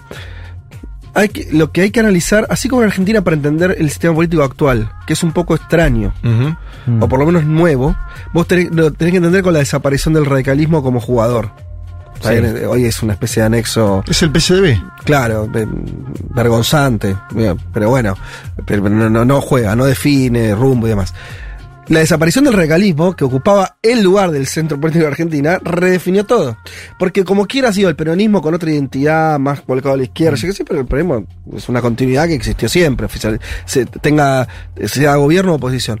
En Brasil me parece que pasó lo mismo, ¿no? Con la- esto que decía Boulos, o sea, desapareció la centro derecha, la derecha o la ultraderecha se lo comió, me atrevería a decir, sobre esas realidades hay una oleada internacional, que yo insisto con esto, que me parece que cada vez se ve más- con más nitidez, y que no es solamente, esa es la parte que yo me, trato de discutir los argumentos de, otros, que hacen disecciones muy precisas sobre no, no. Está la, novedad es la ultraderecha, que son solamente grupitos neonazis. No, mirá, yo veo otra cosa. Yo lo que veo es que hay, llamemos la ultraderecha, eh, derecha extrema, lo que quieras, radicalizada, da igual, eh, que se comió el sistema político, que metió a los outsiders adentro, que construyeron liderazgo, como bien decía, que construyeron partidos, y lo tenés en Estados Unidos, lo tenés Sí. en Chile, lo tenés en Brasil y lo tenés en Argentina. Ese dato es nuevo. Sí. Lo que no sabemos es cuánto va a durar. Si es una ola, porque esto sí me parece bien agarrado con cosas muy de Brasil, o algo de Brasil que es eh, de un discurso extremista que genera inestabilidad. ¿No? Entonces ahí vos tenés. ¿Por qué? Parte de los empresarios se fueron con Lula. ¿Por qué parte del tema de centro derecha se fue con Lula? Bueno, porque vieron al, al están monstruo. leyendo, claro, ahora- están leyendo una cosa, che, esto es inestable, esto nos estamos yendo a cualquier lado, eh, genera más tensión social, violencia política.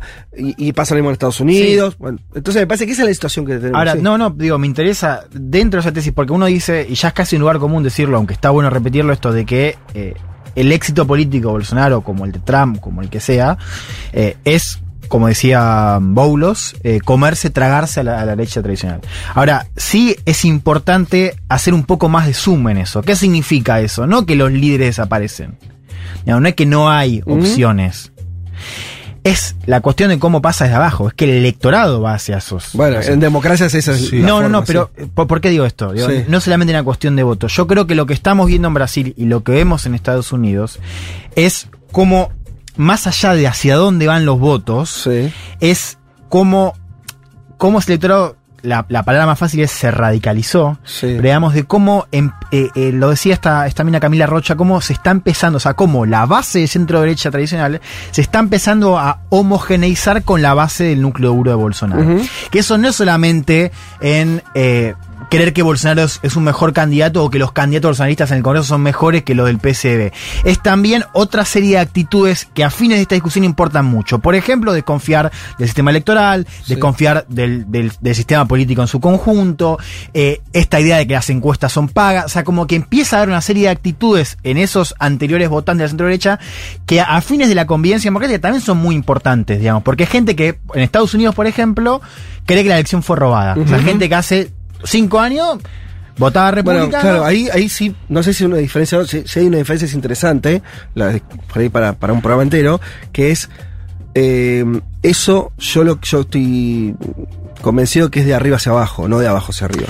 No existe tal, no hay una revolución de los mansos. Lo que hay es una eh, dirección ideológica muy precisa de algunos centros de poder, muy concretos, que fueron construyendo esa narrativa que vos decís. Y después tenés un no- segmento que no apoya eso. Además yo- porque, perdón, yo- la gente, la gente no, ojalá viviéramos en un mundo donde las bases sí, sí. no conducen. la- eh, eh, eh, esas bases están siendo, esas, esas personas de a Sí. pie, están siendo arrastradas, ¿no? Y, re- y repiten discursos, digo, pero no, no, no Y tiene en que Brasil ver. es muy claro, porque Claro. en Brasil tenés, tuviste un proceso como Lavallato que digamos te construyó eso, es por eso lo decía también Boulos, decía Sí. la derecha tradicional, digo, también tiene mucha responsabilidad en cómo se los tragaron y en lo Sí, que crearon. claro. Hay que ver. Eh, pero digo, a eso te, te, te sirve Sí. y yo creo que ahí es muy parecido porque digo, Total. y eso, a ver, yo eh, eh, no sé si lo conversamos, creo que no, porque no estamos al aire, no estuvimos al aire, pero digo, yo me fui de San Pablo con la idea de que hay que mirar, o sea, a mí Brasil me parece cada vez más parecido a Estados Unidos, con todas las... Totalmente.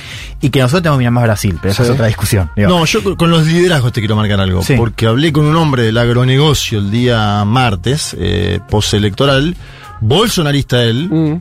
Y mm, él decía que él cree que Bolsonaro va a validar la elección si hay un dato categórico de que Lula gana. Sí. Que es algo que no estamos viendo Yo creo- como posibilidad. No, yo sí. Vos lo ves como posibilidad. O sea, yo hasta ahora no vi. No me puedo voy a equivocar. Hasta ahora no vi. Vi, vi al tipo ladrando. sí. Pero no lo veo con fuerza ni internacional, ni digo, no como para mandarse esa en serio y Digo, desconocer. Porque Pero esa es bueno. la otra hipótesis en danza, ¿no? Lo de- Sí, esto sí. era un hombre ¿Y del te- agronegocio qué dice que, siempre había apoyado al PCD, porque yo le dije, vos habrás Claro. votado históricamente al PCD, y me dice, sí. Y si uno analiza la matemática del voto bolsonarista, es el voto que antes era Obvio. ocupaba la centroderecha Sí, sí. Tradicional. Pero ¿qué, ¿qué es lo que decía respecto a que Bolsonaro iba a reconocer los resultados? ¿O era eso nomás? Era eso, Ah, no, no, decía- le pregunté, ¿usted, usted cree que el presidente de la nación va a validar la elección el día domingo en caso de que Lula triunfe? Dice, yo creo que sí, que este hombre ha llegado para quedarse en el sistema político, Claro. que va a seguir construyendo, Sí. él, sus hijos, me lo Mm. mencionaba en ese tono, Sí. que me parece que le sacó dramatismo a toda la idea, obviamente. Yo no descarto Bueno. ninguna aventura intentona por lo que acabamos de escuchar, ¿no? Sí. Es que eso fue lo que digo, por eso insisto en Estados Unidos. O sea que nos, eh, nos, nos pareció que el Capitolio era un punto de inflexión y ahora es como, ah, bueno, sí, se fue. Y bueno, prendieron fuego el Capitolio. Sí. Con Trump pasó eso, digo, para mí la de Bolsonaro está más cerca, más allá de, de si, si nos sirve o no comparar, yo creo que en este caso sí, o sea, yo veo un futuro más como el de Trump, que Trump no descono- desconoció, tuvo lo del Capitolio y sigue validado políticamente, Sí. a la vía, si querés, la vía chilena, que Cast Sí. se decía que podía desconocer. Y a los dos minutos fue- llamó. Lo llamó, fue personalmente La al búnker y- institucionalidad ganó en Chile. Sí. Eh, Vos ves más el escenario Trump, que, Sí. que aparte tiene que ver con lo que pasábamos, el audio sobre Sí. Alexander de Moraes. Y, y otra cosa más que nos sirve, digo, para pensar el escenario de gobernabilidad. Perdón, una, una sola Sí. cosa. En Estados Unidos, Trump hizo eso, estuvo en los incidentes del Capitolio y demás. eh, no generó demasiado. digo, la transición se realizó. Digo, no, no fue acompañado por sectores de poder.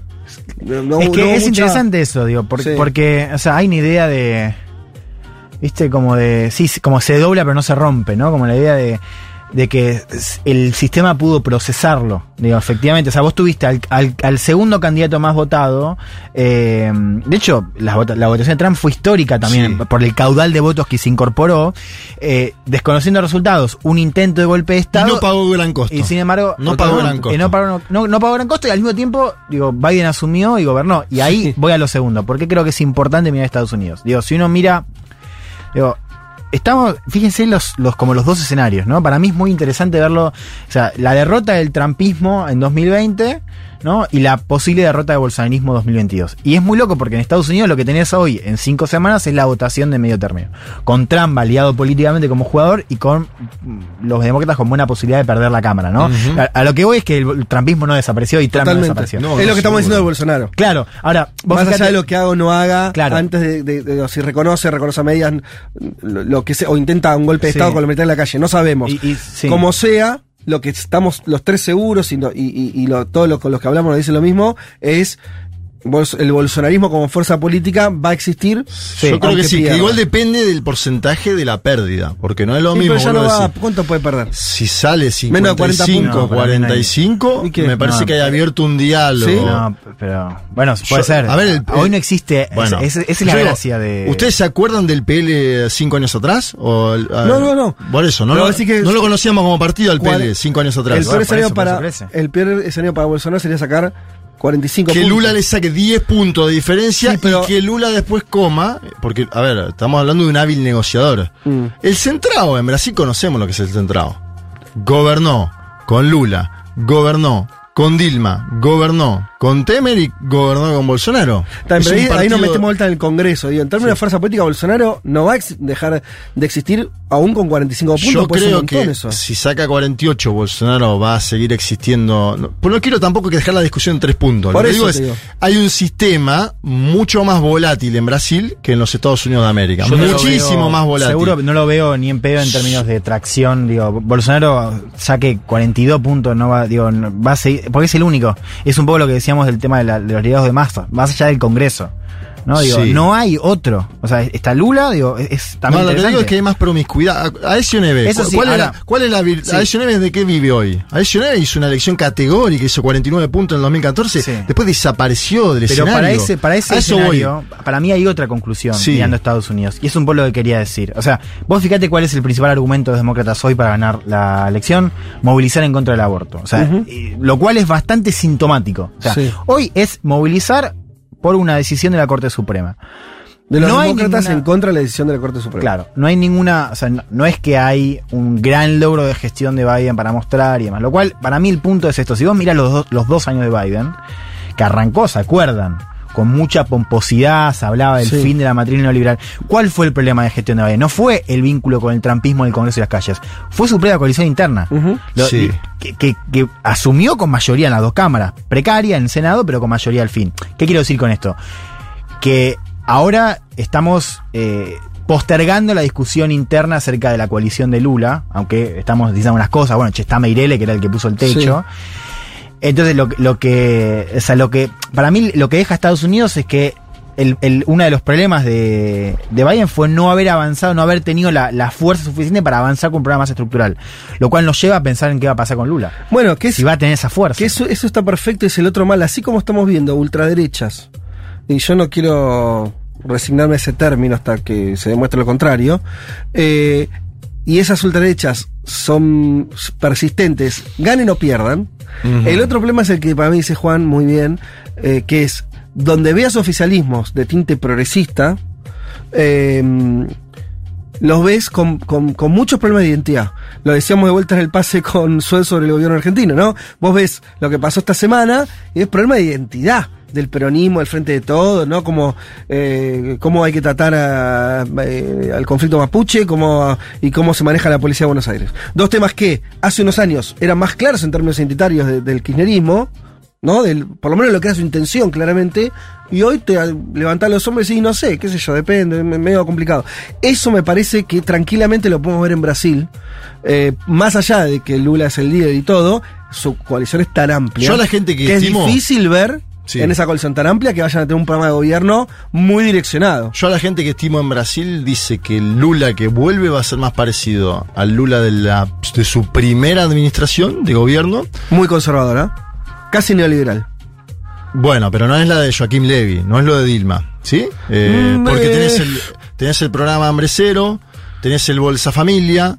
ojo con eso, ojo. Es el, el primer Lula es el elogiado por sacar a los 40 millones, ¿eh? No. Entre el primero y el segundo. La aceleración de la, de la distribución de renta se da en el segundo. Bien, entre el primero y el segundo. Vos, bien. Pero no es Joaquín Levy, a eso voy. No es el corte. sí, y no es 2002. No es mano de tijera. Yo creo que este Lula está mucho más condicionado en términos políticos, porque asume con la centro-derecha, asume. eh, no sé. ¿Qué poder tiene la centro derecha con la que asume? ¿Más o menos que antes?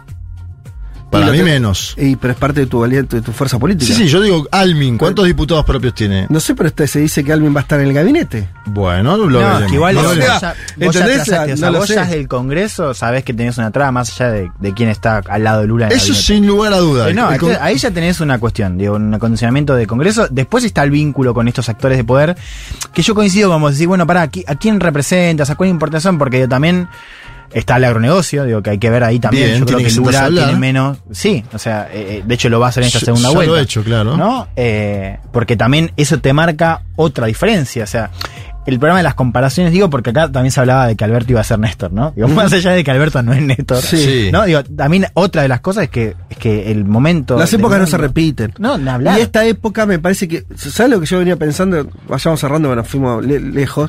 Que es. No sé qué piensan, pero cortito. Tal vez, tal vez. Ajá. Lula retenga como beneficio al bolsonarismo. ¿En qué sentido? Si el bolsonarismo es efectivamente la oposición que se va a conformar alrededor de un líder muy perfilado, militarista, lo que ya sabemos, eso tal le ayuda a Lula a consolidar su propia alianza como espejo de eso. Sí, claro. Más allá, este es el dato para mí, más allá de cuán orientado esté en términos duros, económico, de programa de gobierno. Va a sino que sea discurso. que democracia versus autoritarismo Sí. continúe como Sí, el sí. clivaje estando en el gobierno. Va a tener discurso, claro. ¿Se entiende? Claro. Entonces, pero no lo sé. Digo, esa puede ser una, una posibilidad, o la otra, la desbandada, que es decir, la- lo que pasó con el Frente de Todos siendo gobierno. Está bien, digo, no, los momentos son distintos, pero eh, lo- no lo estoy diciendo, lo estoy diciendo para ejemplificar. No y para, Brasil no tiene condicionamientos externos como lo tuvo la Argentina. Eh, por eso, ¿no? Ese dato me parece Sí. que es. eh, yo creo que. Mira, te voy a decir algo que lo dije en Brasil. políticos, de problemas Te políticos. voy a decir algo que dije en Brasil, a gente. El gobierno de Bolsonaro, para mí, fue menos malo que el gobierno de Mauricio Macri. No, claro, en términos económicos, seguro. Sí. Sí, Me- yo con- me me, pregunto con eso quizás es abrir otra ventana más, pero digo, hay algo de. Que un poco nos lo estamos preguntando porque es un poco lo que charlábamos hace un par de semanas cuando yo traía el discurso de Biden que decía lo mismo. Decía, esto acá se juega. Exacto. Sí. Es cuán efectivo es eso, más allá de la cuestión de, de si está bien o mal hacerlo, pero digo, ¿cuánto moviliza? A Es eso? buena pregunta. Porque digo, a mí lo que me sorprendió en San Pablo, eh, eh, o sea, muestra hiper pequeña, sesgada, desde ya lo digo, eh, era que o sea, la gente decía, no, mira, o sea, Lula era, era comunista, inclusive para algunos que lo iban a votar también, o digo, corrupto al menos, digo, lo cual te muestra que el, que el Lavallato caló y eso no se va. sí, claro. Pero era gente que es medio el lugar común de yo mañana me tengo que levantar igual. Sí. Ajá.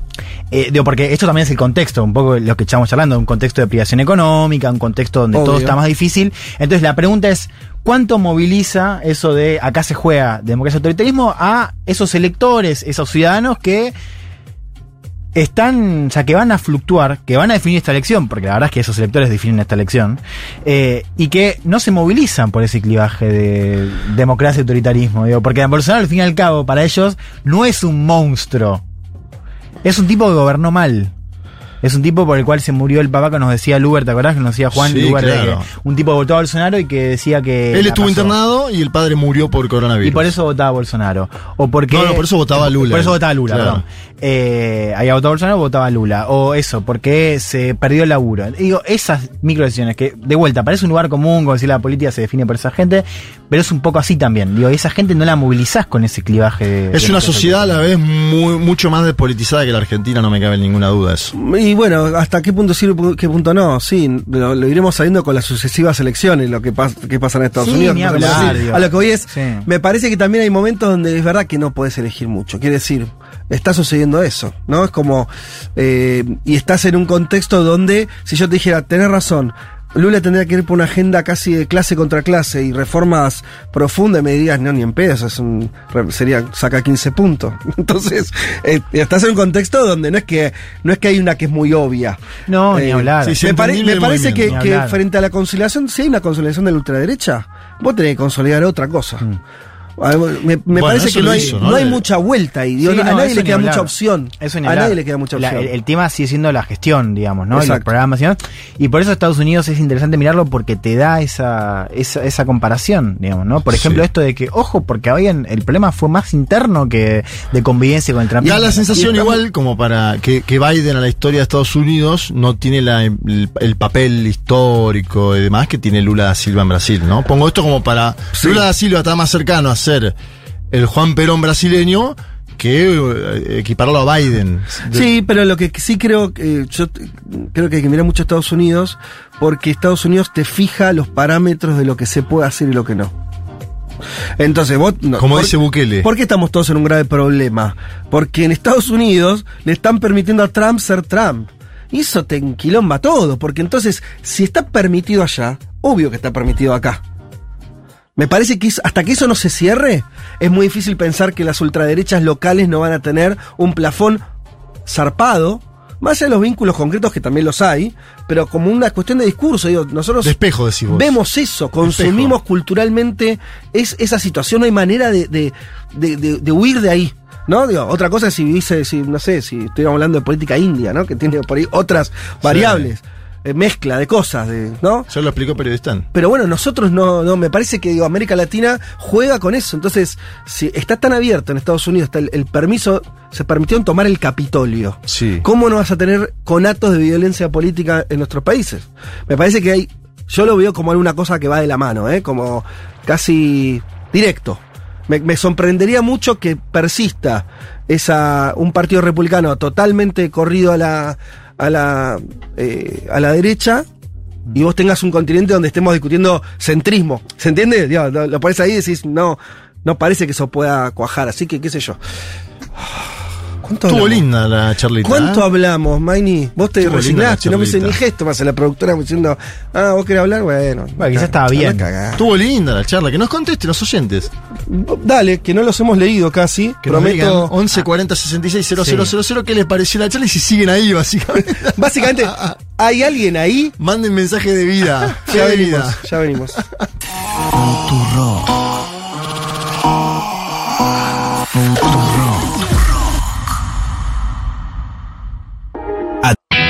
Mundo de sensaciones. Federico Vázquez, Juan Manuel Carg, Leticia Martínez y Juan Elman. Un programa sobre política internacional que no cree en teorías conspirativas. Bueno, casi.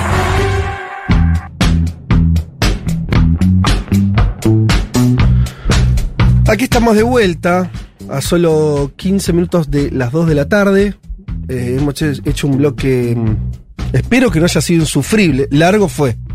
Vamos a ver la carga Pues ahí sí, valorativa. ahí no podemos con- especular. claro. Pero había de los ¿no? oyentes. Había interés. Ahora vamos a ver. A ver, no- que sí. Uno cree que No sí, sé. hay que ver.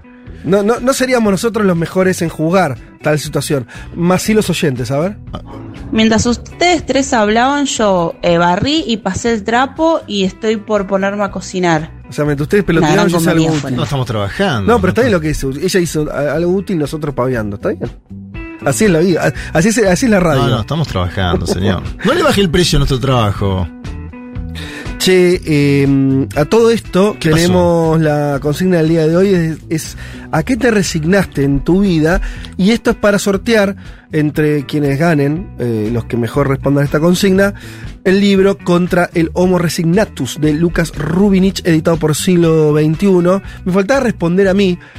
Sí, ¿tenés Hay como dos tipos de resignaciones, ¿no? Sí. A ver si, si está bien esto. Eh, hay resignaciones que son para toda la vida. Por ejemplo, yo a los 10, ya 10 años, ya sabía que eh, no iba a ser jugador de fútbol porque no era bueno. Y eso no es algo que modificas a los 35. ¿A los 10 20. te pasó? Yo tengo- todavía tengo expectativa. ¿eh? A los 10, 11. Cuando estaba ahí, cuando me, gustaba jugar la pelota todo el día en la escuela, sos un nene, ya te das cuenta, viste, es, es una edad donde ya los que son buenos el son buenos. queso. Si no te eligen primero o segundo. Sí, ya está, no, no, no va. Y lo, lo recuerdo diciendo, "Eh, esto me parece que no va a ser mi. Y cuando uno es chico, bueno, por Claro. lo menos me pasaba a mí que la, la idea de ser jugador de fútbol era esa fantasía muy clásica. Qué lindo, ¿no? Eh, pero, Mira, pero bueno, buena. una vez que me como me Claro, resigné rápido, ya está. ir a la cancha en otro lugar. A la mierda. Claro, yo creo que la vida Rápido. sana, por ejemplo. ¿Cómo? Todo lo que es vida sana, ¿viste? ¿Te resignaste ya? Sí, comer bien, no tomar alcohol, eh, ir al. O sea, hacer mucha actividad física, tipo ir Sí. a correr. O sea, yo hago, pero jugando al fútbol, no, Claro. no nada de running, gimnasio. Eso ya me. Ya está. Igual porque podés. Porque a partir de los treinta y pico Eso, tenés sí. que hacer un Es poco que- de vida sana. No, sí, pero es porque que ya siento- no podés seguir al, en el Siento otro. que no voy a poder. Y, No, de- sí, y sí, después hay otro tipo de resignaciones, pensaba también, que no son necesariamente de por vida, sino momentáneas. ¿A qué, me, a- eh, mm, qué resigné yo en Sí. los últimos tiempos si me hubiera gustado no haberlo hecho? Pero bueno, sucedió. Por ejemplo, escribir un libro. Me gustó escribir un libro y lo resigné. Ahora, no digo nunca jamás en la vida. voy a chance. escribir- voy a esc- bueno, por eso, porque Dirigís una editorial aparte. porque a diferencia del fútbol, uno puede escribir un libro a los 88 años si, si llegas a eh, vivo a esa edad. Ahora, eh, ahora, ahora es una resignación. Ya escribiste uno igual en su momento. Bueno, pasé 10 años. Pero de Brasil. Bueno, ¿O no? Uno De sobre- integración, integración integración regional, Bueno, en un momento ya- más luminoso. 2012, No, 2000. no, no, no era tachar eh, de mi vida la idea eh, plantar un árbol, escribir un libro, Sí. sino últimamente, los últimos años, me resigné Sí. a no escribir un libro a pesar de, de tener ganas. Yo creo Claro. que se viene. Pero bueno. A mí me intriga cómo vas a firmar el contrato con vos mismo. Qué boludo. bueno, che, en serio, respondan al 11 40 66 000 eh, o también o a, mm, a la publicación del Instagram de, de este programa, eh, como están respondiendo varios ahí, los lee la productora y después selecciona. ¿Vos habías visto alguno? Sí, acá Dale, Nacho dice, yo me resigné a que mi vieja me va a tratar como un chico para siempre. Ya está, lo fluyo. Bien. Qué extraño eso de la paternidad y la maternidad. Como que yo creo, el otro día acá planteaba algo Dieguito Vallejos, que le daba culpa que se ocupen sus, sus padres, madre. Y, y yo le digo, va a pasar de por vida eso, porque Es, es así el trabajo de ser padre o madre, ¿o no, Vázquez? Sí. La preocupación en el buen sentido, digamos. Sí. ¿No? Y sí, sí, es un trabajo. Trajiste al mundo a alguien, Sí. tenés que estar a la altura. ¿Hay alguno más ahí para leer? No, no en Instagram, no sé si vos Bien. tenés ahí. O sea, eh, dale, participa. Hay viejo. muchos, sí, sí, manden. Tiene que haber un mínimo para que se entregue el hilo, porque si no Ah, pasa si, lo que viene. si no, claro, Sí. lo, lo- lo- lo estiramos y lo usamos el domingo que viene. Eh, sobre nuestra extensa charla de Brasil tenemos algunos comentarios. Patricia dice muy buena la charla. Eh, bienvenido el debate, nos dicen por acá. Pablo de Vela dice, escuchándolos atentamente mientras prepara unas empanadas. Otra persona haciendo algo productivo. Me interesó la mirada de Elman sobre no dar por ganador a Lula todavía. Bueno, tal vez te tomaron como más pesimista de lo que sos. Vos dijiste que va a ganar. No, igual. no, no, no. Yo dije que. Todavía- que, o sea, Que igual- es una posibilidad que gane Bolsonaro, dijiste Sí, básicamente. sí, sí. Que existe Que no hay que descartar, dijo. Sí. Eh, no soy de las que van a ir a barrer el piso con el totó, pero acá jugando unas viditas lo sigo concentradísima. Manda esto una oyenta que adjunta mm, su pantalla de un jueguito de esos de, de teléfono. Eh, bueno, esta no la tenía. Escuchar radio mientras juego eh, un jueguito. Está perfecto, ¿eh? Simplemente que no... Bancamos. Bancamos. No lo tenía claro. Eh, hace tiempo que no escribían, escuchaba en vivo. Buen programa, pronta mejora para Leti, dice Mariano. ¿Qué más tenemos? Victoria, estamos acá. Y por suerte ustedes están ahí. Eh, bien, bien, dice Victoria de San Martín. Como siempre, escuchando en los distintos lugares del país. Camila dice: Ese debate es todo lo que necesitaba para pasar mi resaca de fervor rosarina de anoche. Ah, Digamos esto. Camila Brandoni es una de las que, eh, entiendo yo, más de 800 almas Wow. rosarinas ayer vibraron en el fervor, la fiesta fervor que hicimos en la ciudad de Rosario. Hicimos, bueno, eh, eh, pues me estoy colgando No, de lo hiciste, ¿o no? Pero, pero hay gente que efectivamente la hizo, me refiero a, a gente que viajó de acá, ni sin ir más lejos, Julia Mengolini, Matías Mesoulán, y en nombre de ellos todo el Yo equipo. vi desayunando ahí a Tomás Quintín Palma. Sí, eh, Juana. Morín, eh, Churco viajó también. Mati Rosu, ¿no? Flor Halfon, Había mucho desayunando esta Nico mañana. Fiorentino. Que viste cuando te despertás y entras a, entras a Instagram y ves gente desayunando, decís, están a la par mía, pero era gente que había cruzado el umbral de la noche. Sí, Julia me escribió a las 9 de la mañana, Sí. fresca, Ah, o, si- mirá. no- o siguió de largo y no me lo dijo, no entendí cómo hizo. O la fiesta no terminó tan tarde, ya Puede lo ser. Eh, yo me resigné a que el amor, como me lo contaron, no existe. Upa. Nos Qué dice fuerte Nani, eso, ¿eh? fuerte. Eh, No somos psicólogos acá, pero si No. quieren trabajamos el tema. Yo creo esto. Para mí está muy bien la respuesta de Nani como fórmula para seguir, para ir para adelante. Claro. Pero en algún lugar, Nani debería guardar la esperanza de que eso no sea así. De que va a Porque también la es muy angustiante. indicada. Claro, tampoco es, eh, también es muy angustiante vivir. Si no tuviste la suerte de enamorarte o no de ser correspondido, lo que sea, estar con esa angustia permanente es una carga. Mejor sacátela de encima. Eh, pero en algún lugar, qué sé yo, déjalo, déjalo ahí, este, vivir esa esperanza. Abrazos de Montevideo, nos faltaba eh, el, el montevideano, montevideana, desayunando pizza, oyenta silenciosa de los comienzos. ¿En Montevideo? Eh, a mí me gustan los, los silenciosos cuando dejan de serlo, porque ahí uno dice, claro, los, que- los miles y miles que hay en esa misma Está bueno, situación. Mi programa favorito, este. Dice ¿Sabes que se abrió Virginia. un, un intento de juicio político a la intendente de Montevideo? Lo íbamos a comentar, Cose, sí. Que me- me- no, iba a que prestar atención a eso, ¿no? Un síntoma de Sí. juego brusco Algo que en no un sucedía país que en no la sucedía. política uruguaya. Miren hasta dónde se rompió todo, que en Uruguay. Llevaron a Uruguay un impeachment, chicos. Te- terrible. Eh, ¿qué- ¿Hacemos ahora un poquito de panorama? ¿Ahora mismo? ¿Ya mismo? Sí, mete Dale. ¿Vos te- ¿Tenemos ese audio justamente?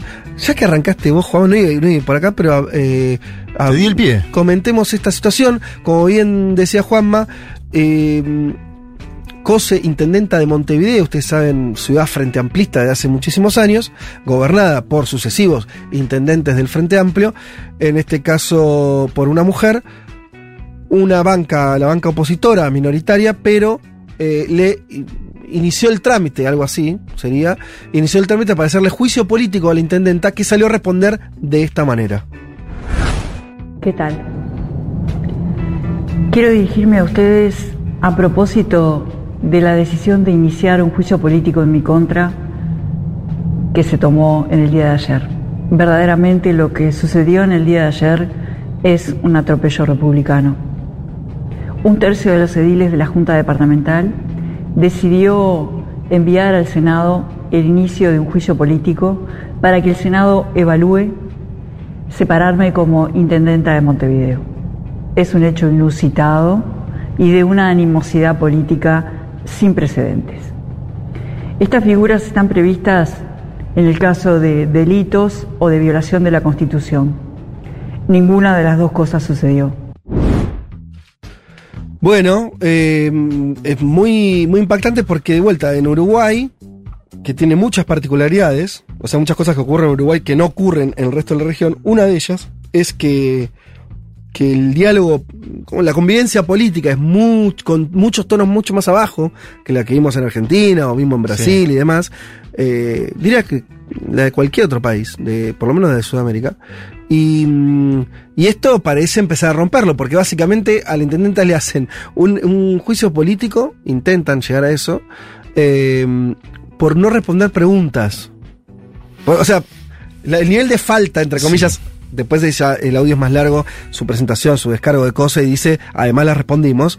Pero estamos hablando de que es evidentemente una especie de, de excusa, ¿no? Eh, para, bueno, para destituirla por razones más de, que tienen que ver con, con política. Algunos señalan, justamente se da todo esto en una muy mala semana del gobierno de la calle Pou, donde se descubren algunos, este, algunas situaciones eh, respecto a entrega de pasaportes a, nar- a custodia. narco- a narcotraficantes, unas, unas cuestiones pesadas, una forma de desviar la agenda. La respuesta del Frente Amplio fue más para ahí, y la de cosas. Es decir, están queriendo desviar la agenda, como no, no subiéndole el precio a esto, pero no deja de ser muy particular el, señala, el, el intento de juicio político. Tengo la cifra, son 234 pedidos de informes ¿no? Que le hicieron a la, a la intendenta en el 2021 y ella dice que contestó 225 y que le quedan los otros 9 que está en plazo para entregarlo. Sí, Digo lo que estamos juzgando. Por eso es cualquier cosa. Me parece bien esto de que hace un poco de humareda en el medio Sí. de una semana muy peculiar donde el jefe de la custodia de la calle Pau quedó implicado en otro escándalo por esto que vos mencionabas, la entrega de pasaportes, ¿no? Pasaportes falsos. El jefe de la custodia de la calle Pau, el presidente de la nación.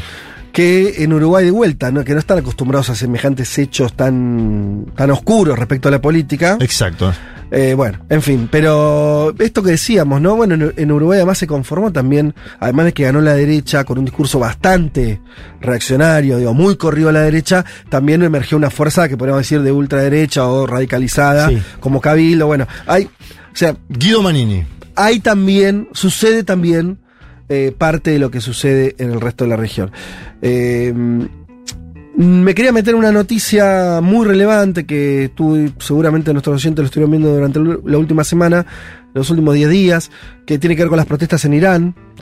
Eh, ustedes saben, eh, todo esto se originó a partir de la muerte de, una joven de origen kurdo, se llama eh, Masa Ay- eh, Amini, y, y bueno, ella a partir del no uso del velo, ustedes saben que el velo es obligatorio según este, la ley iraní, y hay todo un movimiento de mujeres intentando, bueno, nada, ir modificando, modificando esa situación. A ella la detienen y después aparece eh, muerta. Bueno, la, la- la asesinaron las fuerzas de seguridad, eso, de eso no hay mucha, mucho debate. Eh, eso desencadenó unas protestas que la vieron en redes sociales seguramente, que hasta tuvo su conato tragicómico en la Argentina con el corte de pelo de Juanita Viales. Sí. Pero bueno, no nos metamos la pavada, sigamos hablando de lo importante que son las propias iraníes y su lucha por conquistar derechos que hoy no tienen. Eh, se le suman también reclamos a una economía tambaleante por las sanciones internacionales, esto viene de hace tiempo.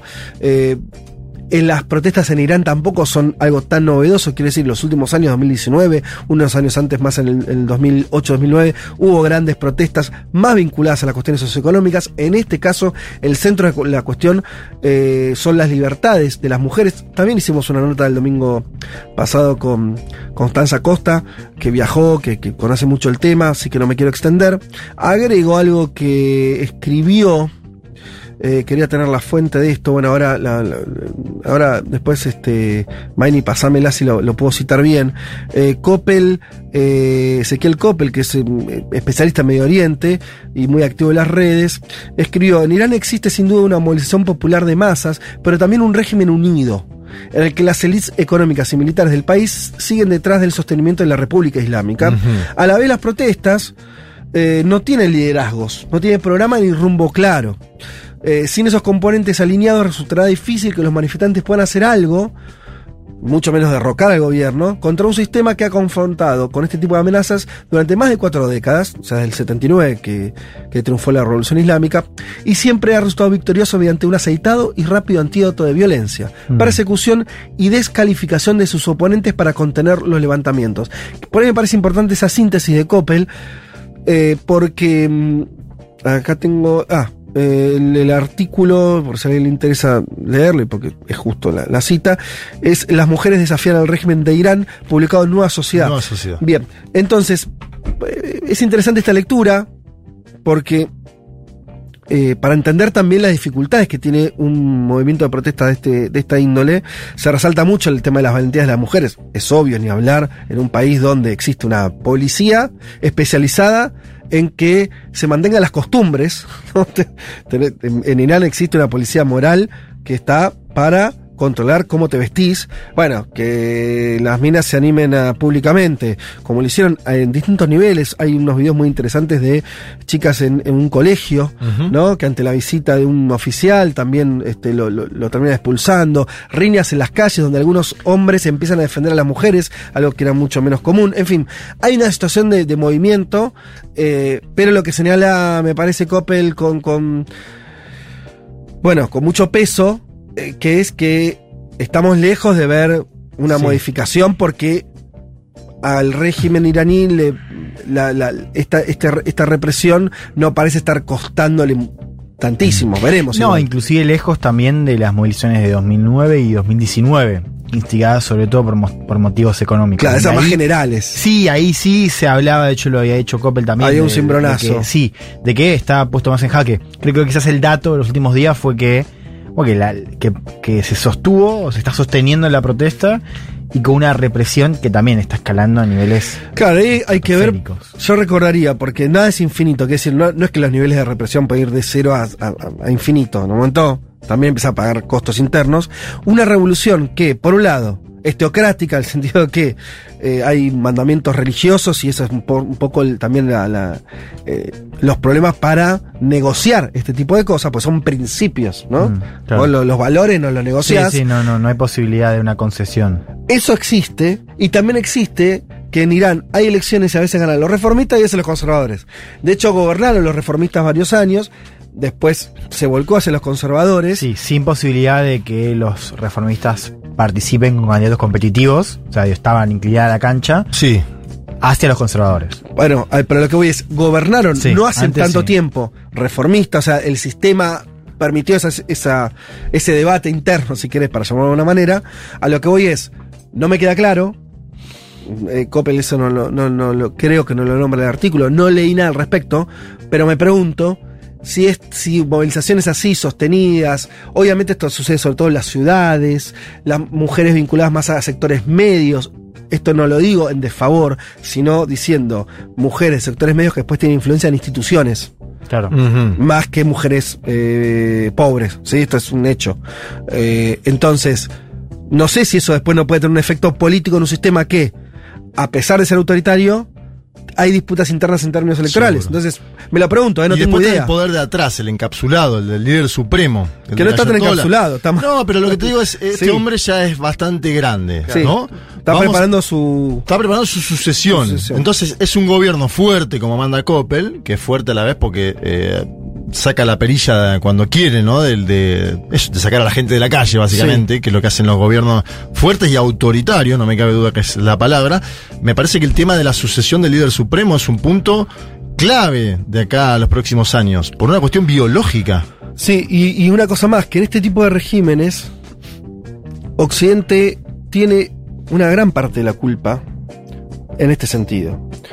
Eh, está muy estudiado que las sanciones internacionales no, o sea, Favorecen a los gobiernos y desfavorecen a los pueblos. exactamente. Sí. Ahora, se hacen. Y no es que Sí. Occidente es, eh, los que mandan, eh, los que ordenan esas sanciones, el gobierno de Estados Unidos, de Europa, son tontos. Hay un cálculo ahí. Entonces, Occidente también es responsable. O sea, a esa dirigencia occidental en creo que prefieren, porque sus acciones dicen eso, que eh, países como Irán sean más reaccionarios y no tengan aperturas o procesos de apertura controlados por esas mismas sociedades. ¿No? O sea, hoy el gobierno de Siria, después de la guerra de 10 años, seguramente es un gobierno más autoritario que el que tenía antes. ¿Se entiende lo que estoy Sí, diciendo? es una entiendo, dinámica. Bashar al-Assad y tiene más poder Es- del que tenía antes. Exacto, Este- hay una dinámica ahí. Es Y más una- autoritario y tiene más poder, las Exacto. dos cosas. Entonces, bueno, quiere decir para, porque después la- las actrices francesas cortan el pelo. La verdad, me chupa un huevo se cortan el pelo. Ahora, ¿qué le exigen a su gobierno respecto a cómo tratan a esas sociedades, no? ¿Se entiende? Porque para mí lo, siniestro o lo cínico está ahí. ¿No? O sea, sería muy bueno que las mujeres francesas, digo, porque fueron las, actrices francesas las que hicieron el movimiento de cortarse pelo, se involucran políticamente y lo primero que hacer es, vos influís en tu país. El que le levantó sanciones fue Barack Obama. Con el G5 más uno eran. Bueno, ahí hubo una negociación con Irán que fue exitosa, después Trump eh, fue para atrás con eso, ¿no? Bueno, por eso lo marco. Eso lo pasó lo mismo en Cuba. También. Trump fue para Totalmente. atrás y no, eh, Biden ni se enteró, no dio vuelta a eso cuando era el vicepresidente de Obama. Claro, totalmente. Bueno, ahí Bueno. tenemos un dato, ¿no? En fin, ahí están entonces las mujeres iraníes sufriendo y a la vez eh, luchando. Eh, me voy con una última. ¿Tenés algo más? Tengo ¿Te algo entra? más. Te- tengo. Sí. Eh, eh, tengo esto interesante de Reino Unido, que A lo ver. venimos siguiendo. Oh, la Liz- Truss. Liz Truss, que viene. eh, Ustedes saben, primera ministra, ya dije, primer hecho político, asesinar a la reina. Bueno. De alguna manera que desconocemos, Íbamos- pero íbamos la última bien. persona que la saludó, ¿eh? la última foto con vida, creo que estoy, soy exacto con eso. Era verdad. Y aparte la se última foto con la vida. mano a la, La, ¿no? ulti- claro, la última foto, sí. Bueno, la última foto, la última foto con vida es con Listras. Después de ese primer hecho de republicanismo eh, sin, eh, sin quererlo, eh, Listras, eh, lo comentamos acá, lo comentaste vos, Juan, eh, hizo un paquete de medidas muy, muy conservadoras, tanto que asustó al mercado, como dijimos acá, cayó la, la libra. Claro, le sacan impuestos a los ricos y el mercado se les viene encima, digo, para que vean también el mundo al revés. Bueno, ¿qué pasó después de eso? ¿Qué pasó después? Bueno, en parte Listras fue atrás, tuvo que retroceder Sí. de algunas de las medidas más, este, más virulentas, como, como esa, esa reducción tan fuerte sobre, sobre los más ricos. Que, y ahora coincidió con unas jornadas, o sea, unas conf- conferencias al interior del Partido Conservador, su propio congreso, donde se dijeron también cosas interesantes. Porque lo que marcan las encuestas, faltan dos años, ¿no? Para que haya elecciones obligatorias. Es que hoy los conservadores perderían como en la guerra. 30, puntos de diferencia. ventaja, sí, 30 puntos de ventaja, lo cual, fíjate también el escenario de esta semana, ¿no? El Congreso Anual, que son congresos importantes en Sí. general para los dos partidos, lo tuvo la semana anterior el laborismo. Eh, digo, una primera ministra que ya al primer mes tiene eh, rebelión interna, ¿no? Por ahora controlada, pero digo, ya al primer mes tiene voces diciendo... Eso eh, me está, me está flasheando no de hay todos. luna de miel. ¿Vieron eso? Sí, no hay luna de miel en el Porque mundo. Uno se resiste a decir pasa lo mismo en todos lados, porque parece, uno se parece, parece el, el- el almacenero mientras corta un poco de queso y dice, "Eh, lo mismo pasa en todos lados. Pero la verdad es que pasa lo mismo en todos lados, viejo. Sí. O sea, eh, quisiera sacar otra conclusión. Ahora, gobierno que asume, gobierno que se No le pudre enseguida, Sí. no hay lineamiento, le cuesta encontrar horizonte, es impresionante. Bueno, eh, por lo menos esto da cuenta de las por ahí las imposibilidades que estamos teniendo en esta etapa de ver para adelante También también. la situación de Europa, ¿no? Sobre la cual Elman va a hacer columna. Digo, es que tener que decir no va a haber apagones, si vos sos el primer ministro. eh, de un país mega desarrollado. Claro, no estás dando una noticia buena a tu población en general. Si vos tenés que desmentir eso. El, el otro día pensaba, no sé si será cierto o no, pero es un- esto como desde el momento pandémico, allá por este 2020. principio del 2020. Claro, nuestras vidas cambiaron mucho. eh, La, la mayoría del planeta ya no está eh, ni usando barbijo, tenemos vacuna y todo eso. De alguna manera, ¿no? La guerra y, y- y también la post-pandemia que, que se fue en fade. No es que, ¿no? No es que se- Ujú. parece ser como que vimos un tiempo histórico que empezó ahí y no terminó. Hay una por lo menos yo tengo esa sensación en términos también políticos. Lo que se inició con la pandemia no terminó. Eh, no sé, como un tiempo, como un túnel, ¿no? Como una, como una bifurcación en la historia, ¿no? Como que de pronto se, se abrió un camino incierto, extraño.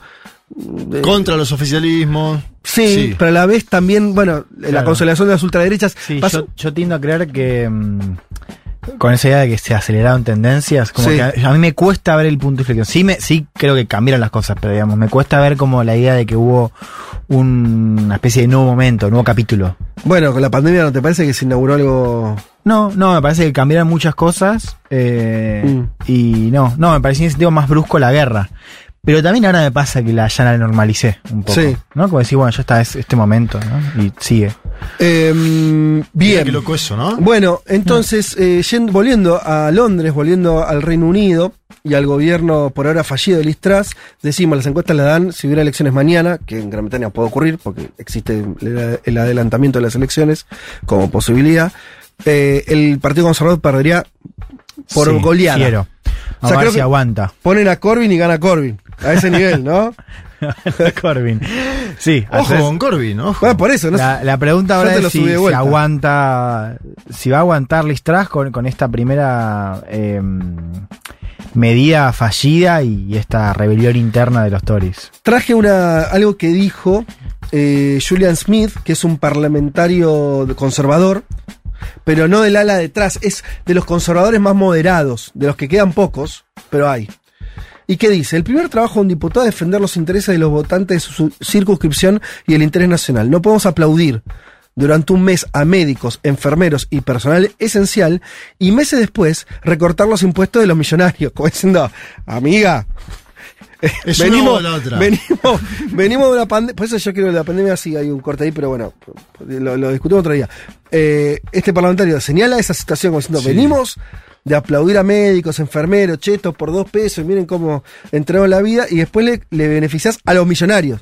Eh, por eso doy la bienvenida a la decisión de revertir la supresión del tipo de máximo del 45% a las rentas más altas, que es la medida más, eh, más extrema que haya tomado Listras. Una recaudación impositiva justa es esencial para que el gobierno pueda llevar a cabo su tarea. No lo hizo un laborista, parece un discurso casi socialdemócrata. Y esto lo hizo un conservador. Digo, para ver el nivel de debate interno y de, como bien decía eh, Elman, descontento dentro de las propias Sí. filas. Eso también es nuevo. Eh, Lleva un decime si estoy ¿no? el gobierno. Muy poquito. Perdió un ministro ayer. Decime si estoy equivocado, pero eh, Boris Johnson tenía más alineado el partido Al él. principio sí, después eh, o sea, tuvo año, año y medio con toda la bancada detrás.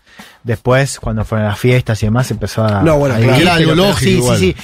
Sí, de hecho, eh, eh, Johnson, digo, yo creo que es el primer ministro así más, más fuerte, al menos por un tiempo, desde Thatcher, ¿no? Para los conservadores. En términos de acumulación de poder, ¿no? Digo, Pero vos el primer- Cameron duró mucho más, pero. Yo digo, el sí. primer mes perdió un ministro ayer, ministro de Comercio, y cuatro ministros salieron ahí con un comunicado a pedir unidad en torno al gobierno. En el primer mes, si te pasa eso, Sí, estás sí, hablando de una eh, crisis descomunal. Denuncian golpe de Estado, así están hablando los, algunos parlamentarios. Bueno, un golpe de Estado increíble eso. Vamos un mes, ¿eh? Déjalo para los terceros meses, cuartos, Liz. Dejanos algo. Bien, bueno, eh, hasta ahí, si les parece, dejamos el panorama de noticias. Después, si nos queda rato, que no creo, pero si nos queda un rato, comentamos algunas más. Ya venimos.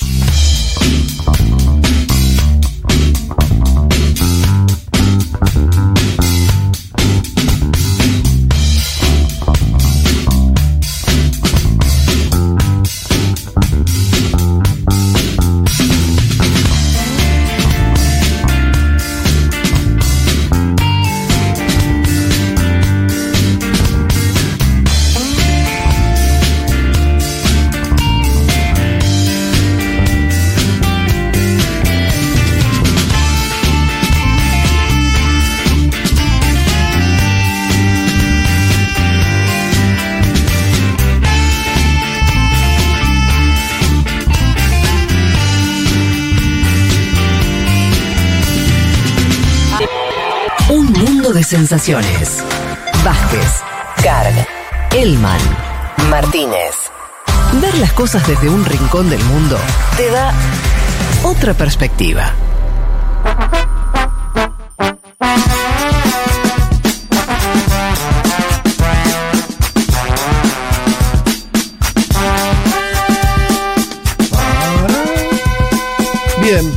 Pa, pa, pa, pam, pam, pam, ¿Hay pam. mensajes? Hay Pam. mensajes. Eh, esto nos dice María Catalina Azaro. Dice: Les quiero mandar un fuerte abrazo. Ah, pensé que comida. Les quiero mandar un fuerte abrazo y agradecerles de corazón por la compañía de todos los domingos. Qué mensaje muy hermoso. Me muy- gusta. Armónico. ¿Puedo Sí. mandar un saludo al gringo Prince que nos está escuchando? Qué grande el fuerte, gringo, el gringo fuerte Prince. abrazo. Dos apodos, ¿no? El gringo ¿Le puede decir el gringo o Prince? No, el gringo Prince. El gringo Excelente. Prince. El gringo. ¿Y es que se parece a, a Prince o.? No, ¿Y se llama Prince? el apellido es Prince. Ah, es apellido real. Sí, es sí, sí. excelente Bien. el apodo del gringo para Prince. Eh, co- eh, militaba, no sé dónde va este mensaje, militaba en una agrupación con nombre de Diario del ERP. Sí. Resignada, me vuelco al quinerismo y me ponen a Alberto. me quedé con lo de militar en una agrupación con nombre de Diario A ver cuál eran los del diario del ERP, yo los voy a buscar. Eh, mm, ¿El combatiente? Puede ser. Si no Yo creo que el ella. combatiente era el. eh, no sé por qué tengo ese dato, ¿eh? No sé por qué mi cerebro tiene esa información. Creo que se llamaba el combatiente. Eh, buenas tardes, soy Carlos de La Plata. ¿Qué les parece el hecho de que Francia esté queriendo incidir en las elecciones sobre el Amazonas? ¿Qué? Ah, Bueno, es histórico igual, Sí, ¿no? claro. Que Francia meta la cuchara en el tema Amazonas. esto lo dice el Calo. Porque tiene una colonia en, en Latinoamérica. Además, Estrella Roja, Estrella Roja. Ahí está. No era el combatiente, Estrella Roja. Bien. Bueno, militaba ahí, se pasó al peronismo y ahora, claro, no le gusta Alberto. Tiene lógica, ¿no? o sea, era muy zurda. Si venís de allá. Era muy zurda. Dijo, bueno, la verdad que la izquierda argentina es el kirchnerismo. Lo cual hizo un buen análisis Sí, político. sí, del guevarismo al quinerismo. La etapa, compañera.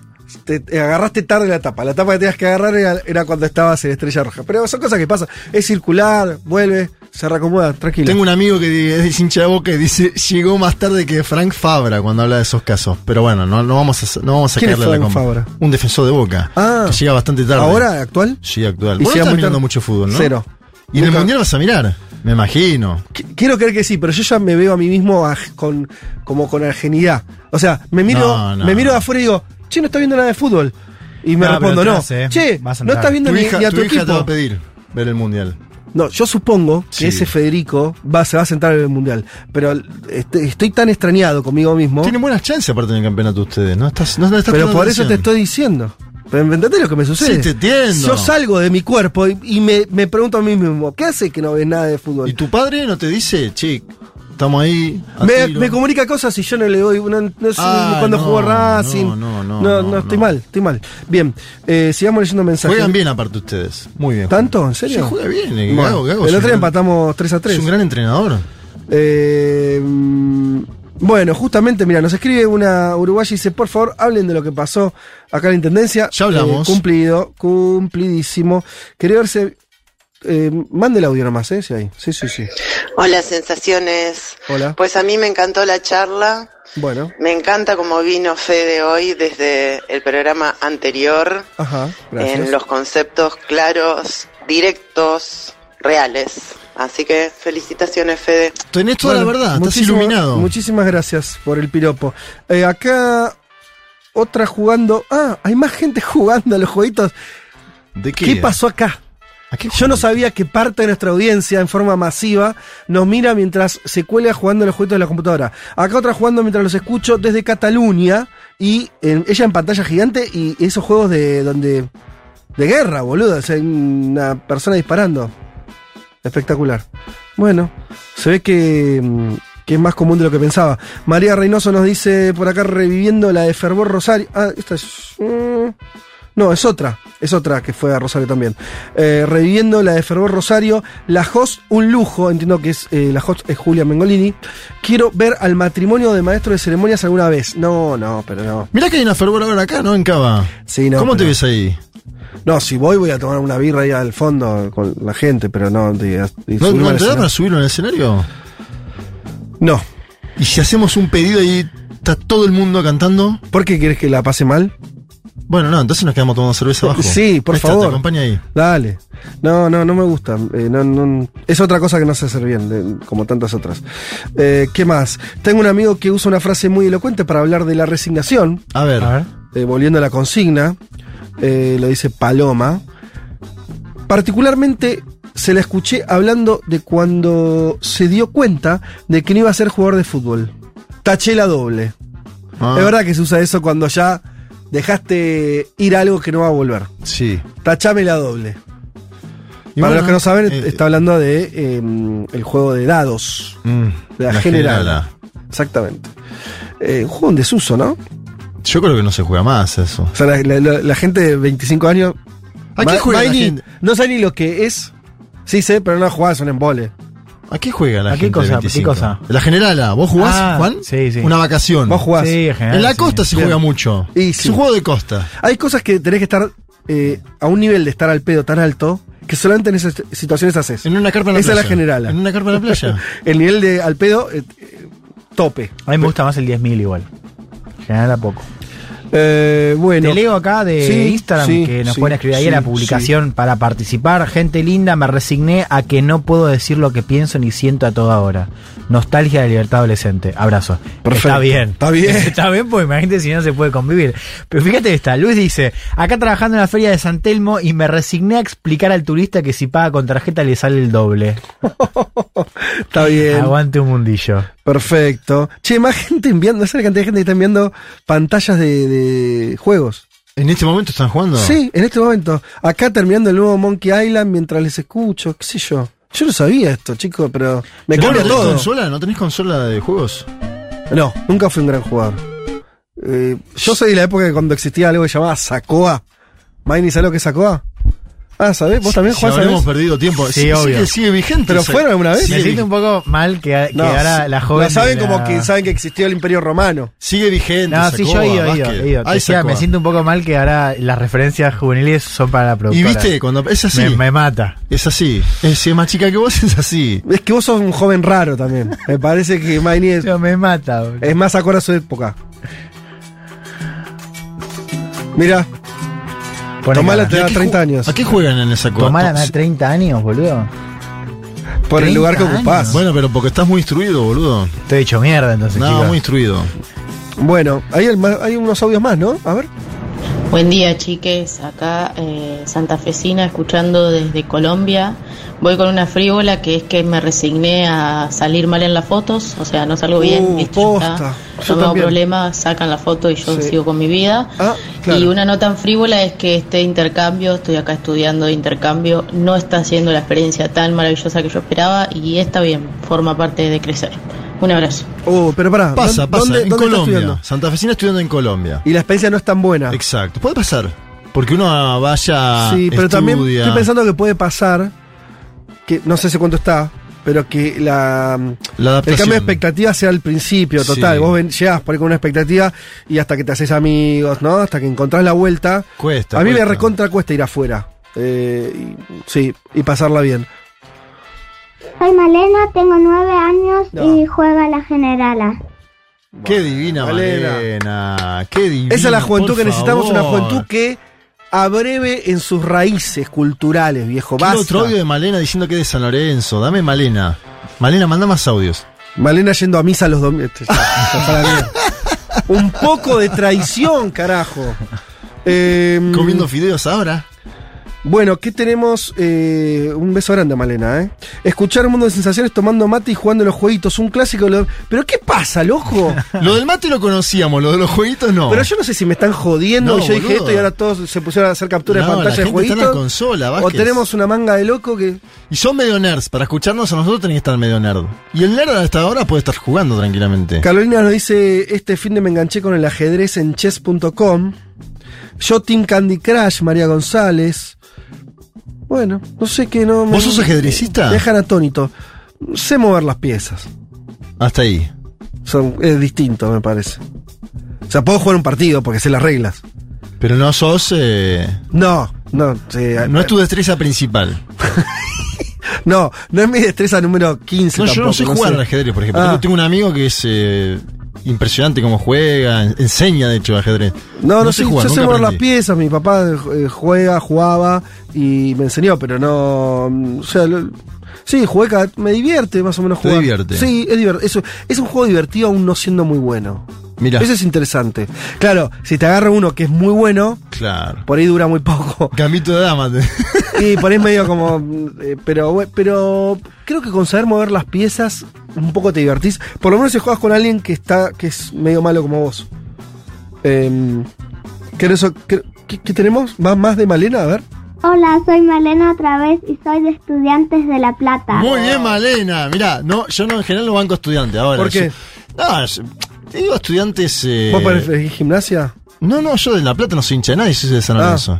Eh, más allá de eso, de la valoración de estudiante, Valoro es un club importante de La Plata, Pero ¿no? salió campeón del mundo, Estudiante de La Plata. Sí, tiene, claro, tiene un campeonato claro. mundial, tiene Y Libertadores. tiene, mirá, y tiene como máximo ídolo a alguien con el cual yo me llevo muy bien en términos ideológicos, eh, Carlos Salvador Vilardo. En términos Ideológico. ideológicos, futbolísticos. Ah. Filosóficos futbolísticos. un Yo, poco conservador. Eh, Vivo en Alemania. Ah, vive en Alemania. Malena, qué vida, qué vida interesante. O sea que tenés nueve años, nueve dijo, ¿no? juega a la generala. Juega a la general. Hincha de estudiante de La Plata. Vive en Alemania, por lo tanto va a la escuela en, en Alemania, va a la escuela supongo con niños alemanes. Sí, a la Por ahí- primaria. Ahora quiero saber más, Malena, ¿hablas alemán? ¿Nos puedes decir algo en alemán, por ejemplo? Aguante un mundo de sensaciones en alemán. No, que diga lo que quiera en alemán, tampoco. O yo soy hincha de estudiantes, vamos el pincha. Con escucharlo hablar en alemán, si es que sabe, por ahí no sabe y no pasa Yo nada. creo que sabe. Eh, mate, Candy Crush, bueno, la gente es lo que sea, loco. Quiero saber si toma mate Malena en Alemania. Eh, mm, hola a todos, bonaerenses vi- viviendo en Chile. Mira, ahora este es el capítulo, los que no viven en Argentina son argentinos. Bonaerense viviendo en Todos Chile. los domingos escucho mientras tejo. ¿De qué lugar de la provincia de Buenos Tejo. Aires? Acá Bien. la gente está tejiendo. Esto lo dice Cami Pacchioni o Pacchioni. Eh, muerte al LOL y todos esos juegos viciosos que te consumen la vida. Ajá. No, no sé, lo dice Julián. ¿Cómo zafé de esa, eh? Pero ni, ni siquiera el fulbito en, consola, vos? No, Nada. No, no, no, nunca me enganché. Hay juegos históricos, mira, vos te gustaría algunos juegos históricos. De historia como que... Y que vas y peleas. Ah, sí, Estás claro. en Grecia y peleas. Sí. ¿Te gustaría por Hay eso? uno de construcción de ciudades. También. Me acuerdo, de hace muchos años ya, no sé, debe haber versiones interesantes ahora. Sí, sí, Todo sí. lo visual se ha vuelto muy Ha interesante. mejorado. Eh, ella, esta niñita, dice Magalí Frutos, ya vivió más que toda mi vida, se ríe una gente escuchando a Malena. Bueno, eh, mientras Malena nos manda un mensaje en alemán, si es que sabe alemán, y si no, que nos cuente cómo... Que, Si toma mate, ¿qué otras que costumbres nos cuente lo que tiene? quiera, Claro. Malena, micrófono abierto para ella. Vamos... eh, Hallo, ich bin Marlena und ich bin neun Jahre alt.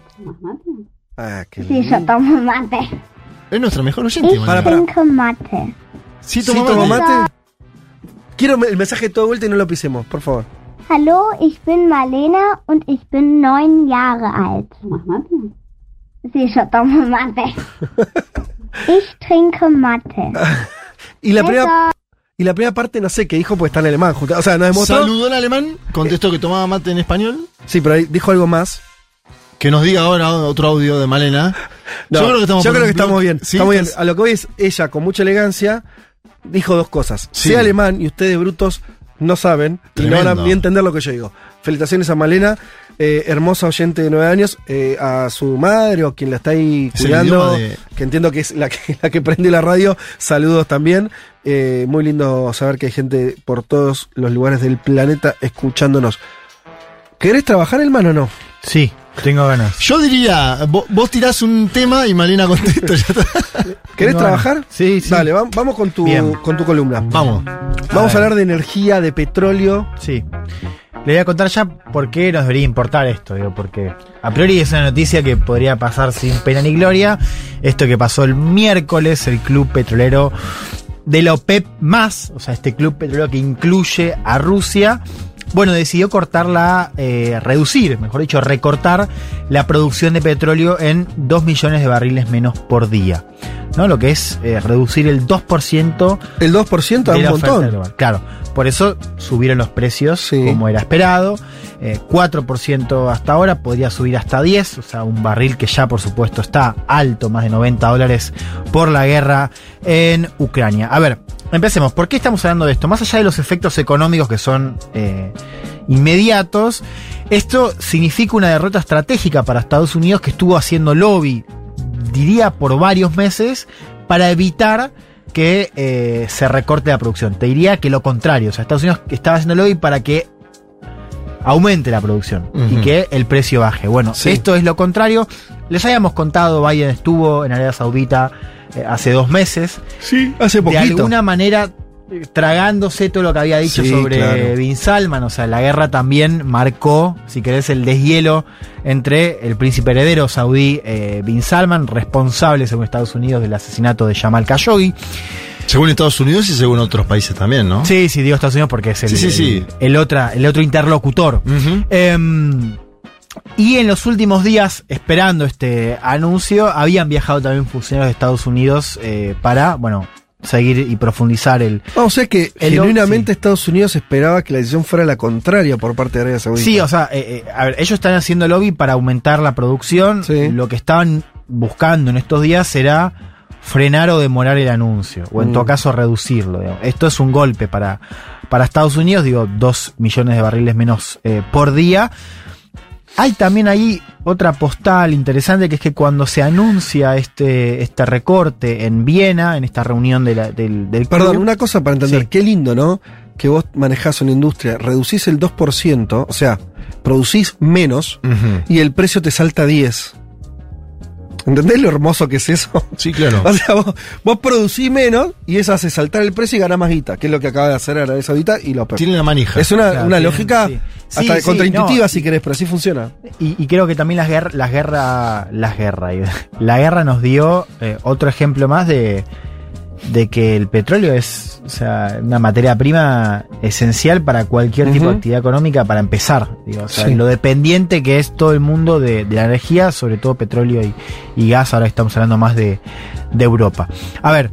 eh, hay otra, otra cosita que también generó un poco de rispidez en Estados Unidos, que fue que cuando se anuncia esto en, en Viena, lo anuncia el ministro de Energía saudí junto al viceprimer ministro ruso, Alexander Novak, que había sido sancionado por Estados Unidos en las semanas previas. Ah, o sea, como bueno. que fue también una La meada, mojada ¿no? oreja Sí. fue Eh, descomunal. lo pueden anunciar sin Sí, eh, Rusia, lo cual, bueno, eso eh, para Estados Unidos eh, implicó que los saudíes están beneficiando a Rusia eh, en esta guerra, como que eligieron quedarse del lado de Rusia, o sea, eligieron esta Sí. narrativa desechar las recomendaciones de sus Sí. aliados estratégicos de seguridad, eh, que es Estados Unidos, para favorecer la máquina de guerra de Putin, ¿no? Así se vendió en Estados Unidos.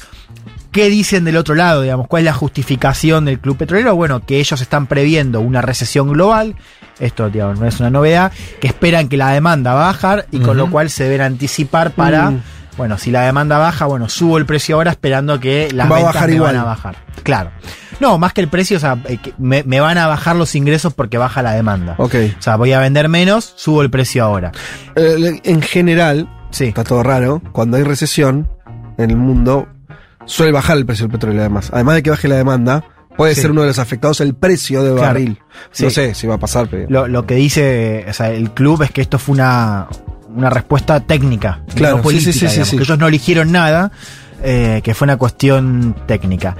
A ver, ya empiezan a flotar voces en Estados Unidos que, eh, bueno, están cuestionando la alianza, ¿no? Como esta idea de que, bueno, finalmente Estados Unidos tiene que reconsiderar qué hacer con Arabia Saudita, que es un aliado que genera, si querés, rispidez en términos de la agenda de derechos humanos, la cuestión del, del trato a la mujer.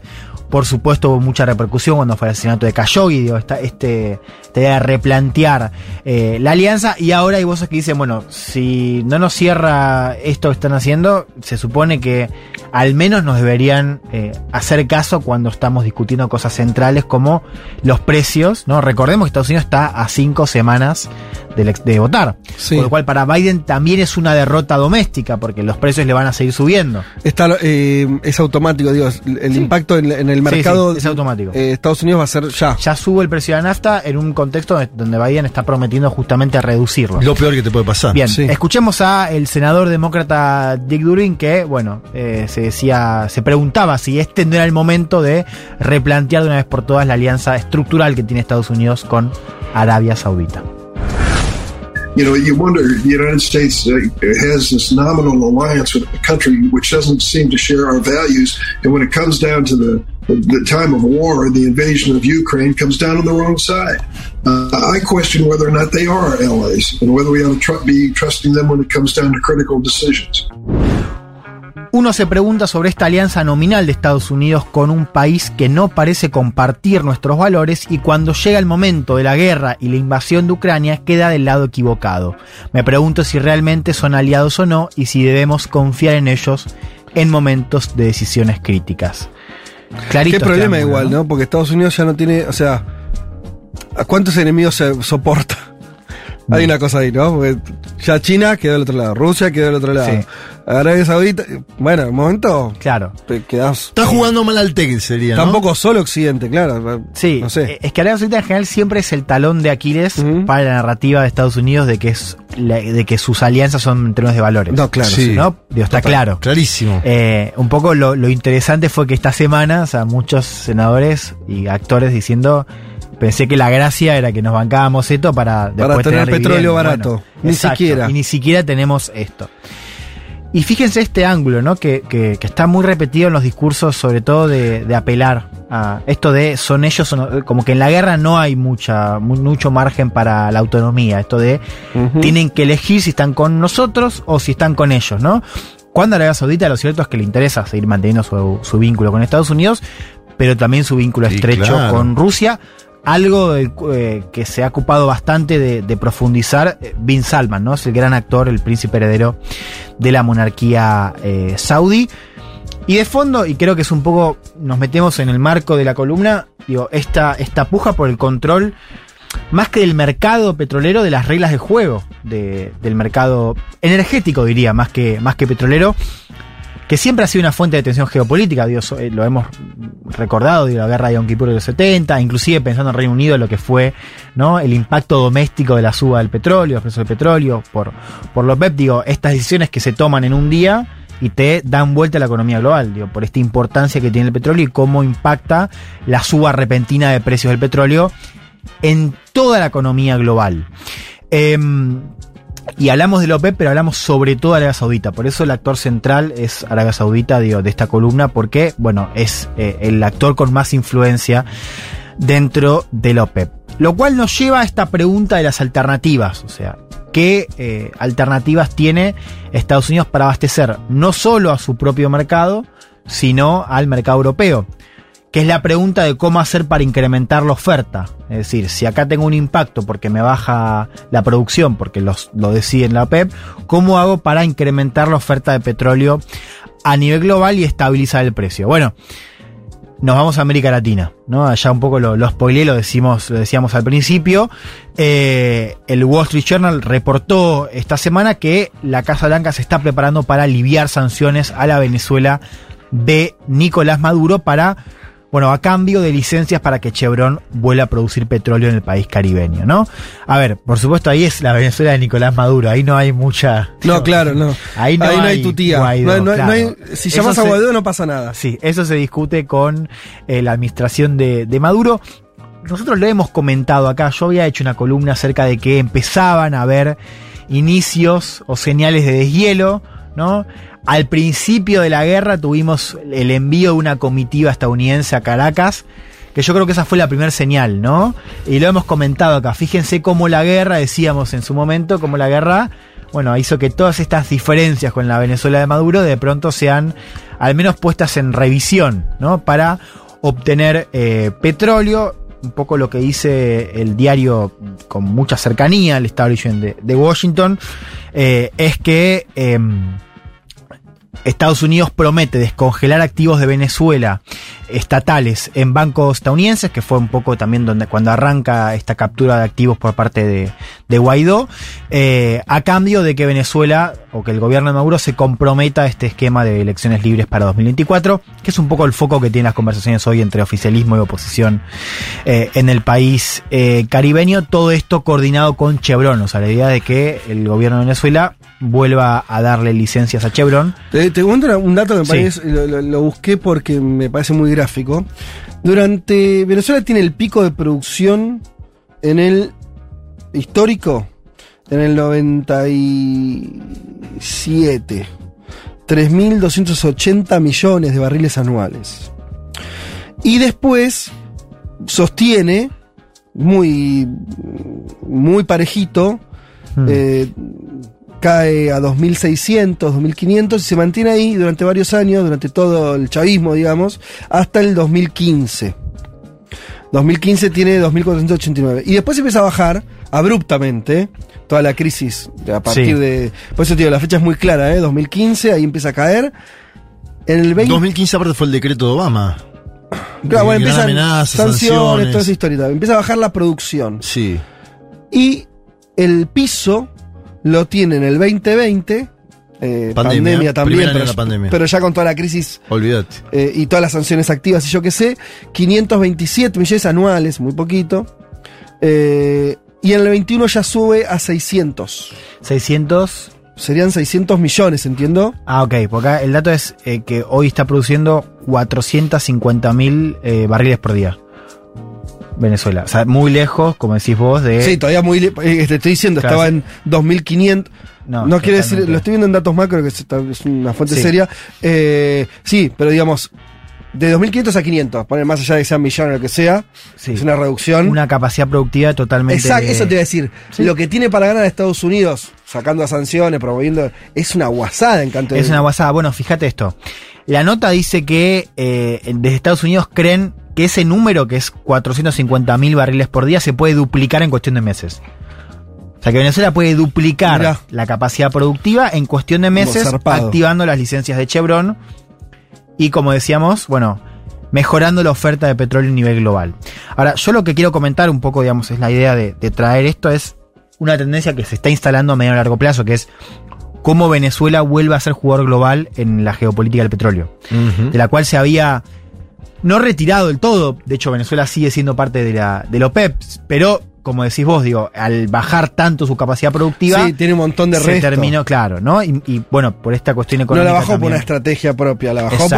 porque no, no pudo producir más. no las pudo sanciones. mantener claro, los niveles que tuvo en, en su apogeo.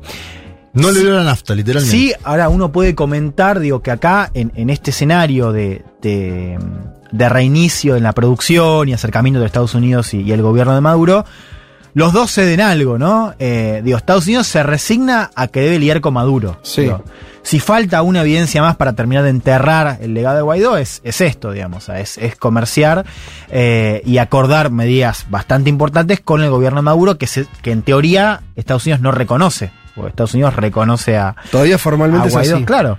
Eh, con lo cual, digo, ahí ya de por sí hay una, una resignación para tomar la consigna de hoy. Digo, que Sí. se re- Estados Unidos se resigna a que Maduro es el presidente de, de Venezuela, algo que sabemos de a todas luces, pero que al menos formalmente Estados Unidos lo, lo negaba.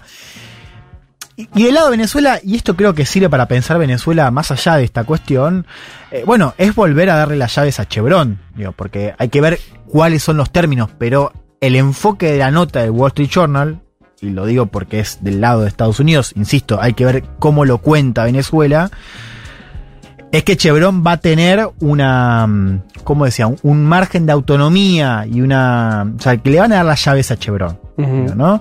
Con lo cual, eh, eh, lo que marca la nota, y un poco me parece que es parte de, de la Venezuela de estos últimos años, es que Venezuela también ha perdido mucho en materia de soberanía económica. Claro. Y lo ha perdido en toda su estructura, no solamente en la cuestión del petróleo. O sea, hay, bueno, Juan lo mencionaba con el, en el caso de la, de la dolarización, digo, también ha habido ahí un avance sobre banderas históricas del chavismo en materia de soberanía, que lo han tenido sobre todo en el petróleo, porque digo, más allá de que eh, Chevron funcionaba en Venezuela, digo, no es que Venezuela no tenía No, no, siempre externa, tuvo siempre tuvo empresas, eh, y extranjeras. siempre tuvo a Estados Unidos como socio comercial Sí, claro. predilecto, pero era, estaba en otros términos de, de negociación. Hoy me parece que la resignación es un poco esa también. Mm. O sea, es que Chevron, o sea, es que por la situación debilitada y por lo mucho que necesita Venezuela eh, des- descongelar activos en Estados Unidos, bueno, es posible que Chevron tenga un margen de acción, o que mejor dicho, las empresas de Estados Unidos tengan un margen de acción mayor al que tendrían en otro, eh, en otra época, ¿no? Eh, de, de Venezuela. Estados Unidos igual cede hoy, ¿no? Estados Unidos cede hoy porque dice firmamos, vamos, nos metemos en Venezuela. O volvemos, mejor dicho, porque nunca se fueron del todo. Sí. Y Maduro me da la sensación de que cede más a futuro, porque está hablando de las elecciones del 2024, ¿no? Puro futuro. Maduro gana tiempo. Maduro en estos años siempre se dijo que quería ganar tiempo. Con esto gana mucho tiempo más, me bueno, parece. y recursos, chicos. O sea, esto es guita. Además, guita, obviamente. mucha guita. Más allá que no sabemos el detalle, claro. o yo no lo sé, de cómo es la negociación con Chevron, eh, Venezuela tiene nacionalizadas su- su- su- su- su- de- las exportaciones, digo, dólar que entra, dólares dólar que que, le entra al entran Estado. entero. Sí, y- Entonces, y, a, a la política, exacto. O sea, de hecho, las voces críticas de Estados Unidos dicen eso, o sea, le está, le está financiando la sí, campaña. y sí. Eh, bueno, eh, cuestiones de guerra. Me quiero ir con esto.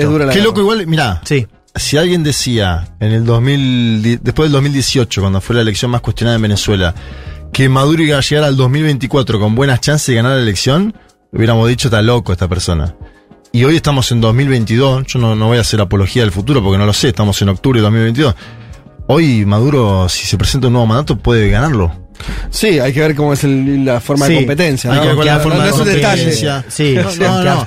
hay opositores, Uno no, uno creería que pone a ocho candidatos presos como hizo Daniel Ortega en Nicaragua. Bueno, no lo sé. No, supongo que no, pero, pero es verdad que venimos de un Sí. escenario muy. Incluso, te lo, te lo pongo al revés, si la oposición, que fue una parte muy insurreccional, va a volver a jugar dentro de Y- las elecciones. del Bueno, ahí ¿Conviene o no le conviene? Va a haber una. No, no, que digo. Va a ser una discusión. Va a haber. Va a haber Sí, una sí, discusión. seguro. Caprile va a decir sí participemos y Guaidó va a decir no. Vamos cerrando. Me quiero ir con esto, Dale. porque es una- no, abrimos un poquito más, pero les va a interesar. A ver, eh, volvemos a lo que hemos comentado mucho, digo, la región donde se centra el impacto de esto eh, es Europa, ¿no? El corte de energía más, más claro, con el petróleo ruso eh, vetado, no hacia el gas, digo, Europa ya tiene más cerradas las, las vías alternativas de petróleo, no las del gas, todavía eso sigue siendo Qué una- simpática esa diferencia. Una deuda eh, pendiente, claro, un detalle. Rusia gana más plata con el petróleo, Ujú.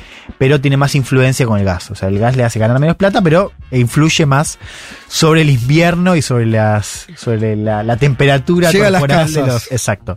de los llega a la casa de- del ciudadano promedio berlinés. Bueno, me quiero ir con esto. Digo, no sé si escucharon la semana pasada, hubo filtraciones importantes en el gasoducto Nord Stream, que es el Sí. que está funcionando con base en eh, Alemania. Digo, fue un golpe más al suministro eh, de gas en Europa. Alemania al toque salió a hablar de sabotaje. Eh, Rusia lo niega, o sea, Rusia niega estar detrás de la movida, de hecho dice, a mí no me beneficia, más bien lo contrario. Y algunas voces empiezan a apuntar a Estados Unidos, digo, como alguien interesado en que se frene el suministro de Nord Stream, que por lo demás era bastante criticado por la administración, por este y por la anterior, ¿no? Tanto Nord Stream como Nord Stream 2 que quedó parado. La Así- administración de Estados Unidos. de Estados Unidos. Así llegamos a esta entrevista que eh, se da en Bloomberg, digo, mm, no es Telesur, no es Sí, no RT. es RT. No es y lo entrevistan a Jeffrey Sachs. Jeffrey Sachs es un profesor de Columbia, es una eminencia académica gringa, gringa, Sí. gringa, o sea, no es eh, Atilio Borón, digo, Mm. es, eh, está asociado a- al establishment eh, demócrata sobre todo que empieza a hablar sobre esta cuestión de, la noticia del Nord Stream 2 y dice, ojo porque eh, yo creo que la evidencia apunta que fue Estados Unidos. Y lo traigo porque es un video bastante interesante eh, y que pasó un poco desapercibido esta semana, digo, la posibilidad de que haya estado detrás de Estados Unidos de estas filtraciones. Escuchémoslo a este académico Jeffrey Sachs en Bloomer, ahí con unos encontronazos ahí con el conductor que eh, lo quería correr. Lo escuchamos. The, the main fact is that the European economy is getting hammered by this, by the sudden cutoff of energy. And now, uh, to make it uh, definitive, the destruction of uh, the Nord Stream pipeline, which I, I would bet was a U.S. action, perhaps U.S. and, and Poland.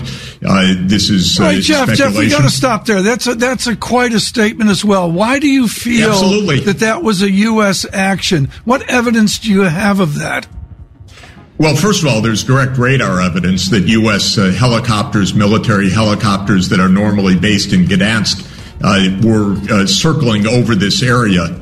We also had the threats from the United States earlier in this year that one way or another, we are going to end Nord Stream. We also have a remarkable statement by Secretary Blinken last Friday in a press conference. He says, this is also a tremendous opportunity it's a strange way to. It's uh, sorry. It's a strange way to talk if you're worried about uh, piracy on international infrastructure of vital significance. So I know this runs counter to our narrative. It runs. You're not allowed to say these things uh, in in uh, in the West. But the fact of the matter is, all over the world, when I talk to people, they think the Okay. U.S.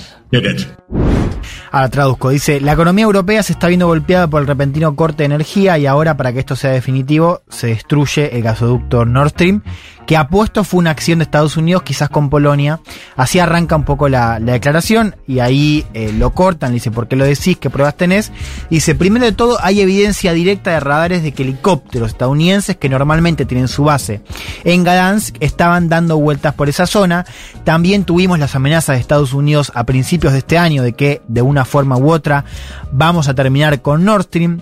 Tenemos también una notable declaración del secretario Blinken el viernes, una conferencia de prensa, diciendo que lo que pasó es una tremenda oportunidad, una forma extraña de hablar, si estás preocupado por la por el daño a una infraestructura internacional y esto es lo interesante, dice, sé que esto va en contra de nuestra narrativa y que no se pueden decir estas cosas en Occidente, lo cierto es que en todo el mundo cuando hablo con gente creen que fue Estados Unidos el que lo hizo. Es muy interesante la declaración porque, bueno, porque eh, para mí eh, lo que hace es visibilizar varias cosas. Primero, que estamos, algo que nosotros dijimos acá, porque es medio obvio, pero en Europa, para no decir Estados Unidos, es muy poco obvio, que es que hay una narrativa construida de propaganda de guerra. Sí. O sea, es una guerra y propaganda. No hay información, hay propaganda. Lo que pasó, vos decías, no salió después mucho, es parte de la propaganda, es evidente, digo, qué sé yo, si, si esto evidenció de los rusos, estaríamos hablando, estarían todos los portales, Infobae tendría notas, 50 notas, no hay ninguna. No, el, no, el tema desapareció de la agenda. desapareció. Digo, aparte que lo- los, prácticamente lo sacan del aire después que dice eso. Sí, sí, Sí, no, de hecho lo cortan cortan. la nota. eh, O un tipo prestigioso. Pero ¿sabes lo que es más interesante? Porque no murió nadie acá. Quiero decir, eh, vos decís esto va en contra de los intereses de los que están haciendo la guerra por parte de Estados Unidos y Occidente. Pero no tanto por una cuestión humanitaria de derechos humanos. Vos decís, la verdad que tú estás en guerra, esto digo, hay derecho en volar. Es parte de la guerra, eh, cagarle la infraestructura al otro. Sí, claro. Y no murió nadie. Ni siquiera es un cri- un crimen de guerra. ¿Cuál es el problema? Es que se evidencia que Estados Unidos le importa tres cominos que a los europeos se pasen frío. O sea, el problema es la alianza atlántica ahí. O sea, mete el dedo el enchufe en lo que es la alianza de intereses. Sí. Se demuestra que los europeos son unos giles de cuarta que están pagando la cuenta para que se beneficien los yanquis. Pero es demasiado evidente, pero eh, por eso para mí el eh, no se puede decir. No porque haya algún man- humano jodido ahí, no lo hay, de hecho. Eh, pero claro, vos decís eso y decís, ah, pero o sea, Estados, claro. no o sea, si se confirma- Muestra el papel de seguidismo total. Pero él dice, no se pueden lo- enterar los ciudadanos europeos de esto. Y de hecho, ¿sabes qué? No se enteraron. Vos ah, hagan el Yo lo hice, ¿eh? Por, eh, abrís el país, abrís Diario de Francia. eh, alemán yo no, no, no leo, no entiendo nada, así que no, no lo pude hacer. Eh, Reino Unido mismo, no existe la noticia. Es muy impactante, ¿eh? Sí, Es cierro, digo, Sí, cerra, eh, cerra. te marca cómo, cómo, bueno, eh, un poco lo hemos dicho acá, ¿no? O sea, cómo esta guerra también se juega en el campo energético, Sí. tanto por lo del petróleo como lo del gas. La pregunta inmediata sigue siendo, digo, ¿cómo va a pasar Europa al invierno, no? Digo, eso es un poco el foco de la cobertura. Yo un poco lo, lo que traía era, sí, cómo a mediano y largo plazo, la pregunta es, o sea, ¿cómo va a quedar parado el, el tablero geopolítico, por ejemplo, el petróleo, ¿no? Digo, ¿qué actores van a sentarse en la mesa? Digo, ahí si Venezuela vuelve a la mesa o no, creo que es interesante. ¿Y cuáles van a perder Claro. poder si es que Claro. eh, efectivamente van a perder poder? Otros ¿Qué- creo qué- que- ¿Quién supones que puede perder poder? No, yo quiero, quiero ver si es, si es, si Arabia Saudita Ah. paga algún costo ¿O no? o no. O, o sigue teniendo esta llave privilegiada como Hoy gran producto. Hoy parece que sí. Eh, y un poco lo que hemos charlado, y lo hemos charlado en Junta, digamos, cómo este reacomodamiento hace que actores del sur global Sí, sí. vuelvan a la mesa como productores de energía. Ejemplo, Venezuela, hay otros. Nosotros producimos Nosotros gas. mismos, te diría. Nosotros producimos Nosotros gas. mismos. Así que digo, eso nos sirve para entender también la importancia de lo que está jugando hoy en esta guerra nuclear, que es una guerra mayor. Bueno, así las cosas, eh, nos despedimos con la canción del mundo porque viene a cuento y porque la semana pasada creo que no la pudimos hacer por una cuestión de tiempo, así que la voy a hacer sí o sí. Y tiene que ver con esto. Nos dice Palo 30, eh, desde Mar del Plata, nos subimos a la columna energética del queridísimo Juan Elman, profundizando entre el acercamiento norteamericano y venezolano por la crisis en el contexto de la guerra. Vamos a conocer entonces, dice Pablo, un artista venezolano norteamericano A ver. Del que seguramente han escuchado alguna vez y no sabían su origen. Y es lo que me pasó a mí. A. Estamos hablando, dice Pablo, de Devendra Banhart. Sí. No sabía yo que era su origen. Yo tampoco. Madre venezolana y padre estadounidense. Su nombre es sinónimo de Indra, el dios hindú. Fue sugerido por Prim Riwat, el maestro espiritual al que sus padres seguían. Obi, su segundo nombre, es inspirado en Obi-Wan Kenobi, de la película Star Wars. Tras el divorcio de sus padres, Devendra se mudó con su madre a Caracas. Mira vos, hasta vivió en Venezuela el músico. En muchas entrevistas, eh, Van Hart ha citado la importante influencia de músicos provenientes del Brasil de finales de los años 60 y principios de los 70, principalmente nada más y nada menos que Caetano Veloso. Él dice que su madre le crió en un ambiente donde se escuchaba de todo, salsa, merengue, rock, reggae, eh, música clásica, algo que no hubiera podido encontrar en las calles, en las radios o en las tiendas. Explica, tuve mucha suerte de tener una madre hippie me crió ella, no tuve padre hasta los 8 años. El cantante estadounidense venezolano dio su primer eh, concierto en vivo en Los Ángeles y tiene 12 álbumes de estudio. Después de que Devendra se mudó allí. ¿12 tiene? Sí. Es joven, el 41 tiene Mira, muchos álbumes. Prolífico. Y arrancó joven, evidentemente. Sí, seguro. Vivió en un barrio gay de San Francisco llamado Castro. En ese lugar comenzó tocando música en la calle y ofreció ese primer concierto en vivo en una boda gay, justamente, en una iglesia.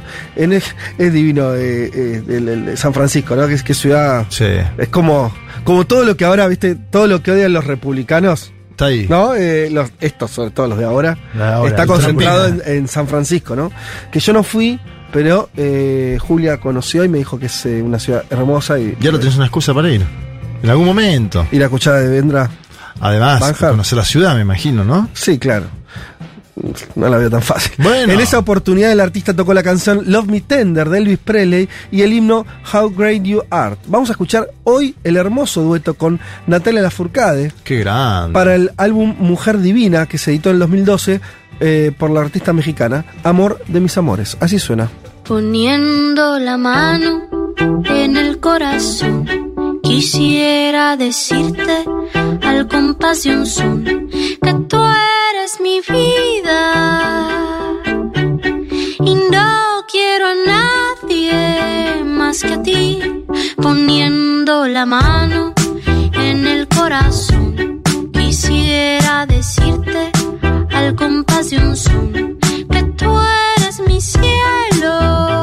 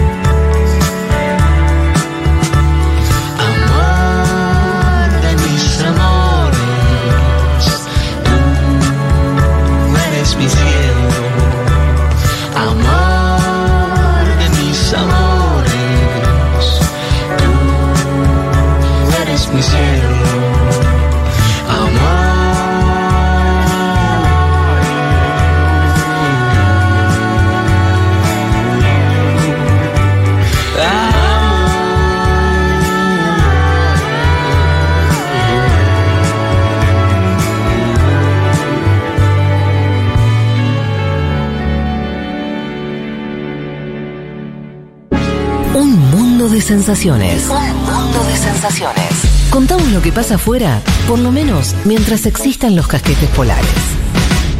Después vemos.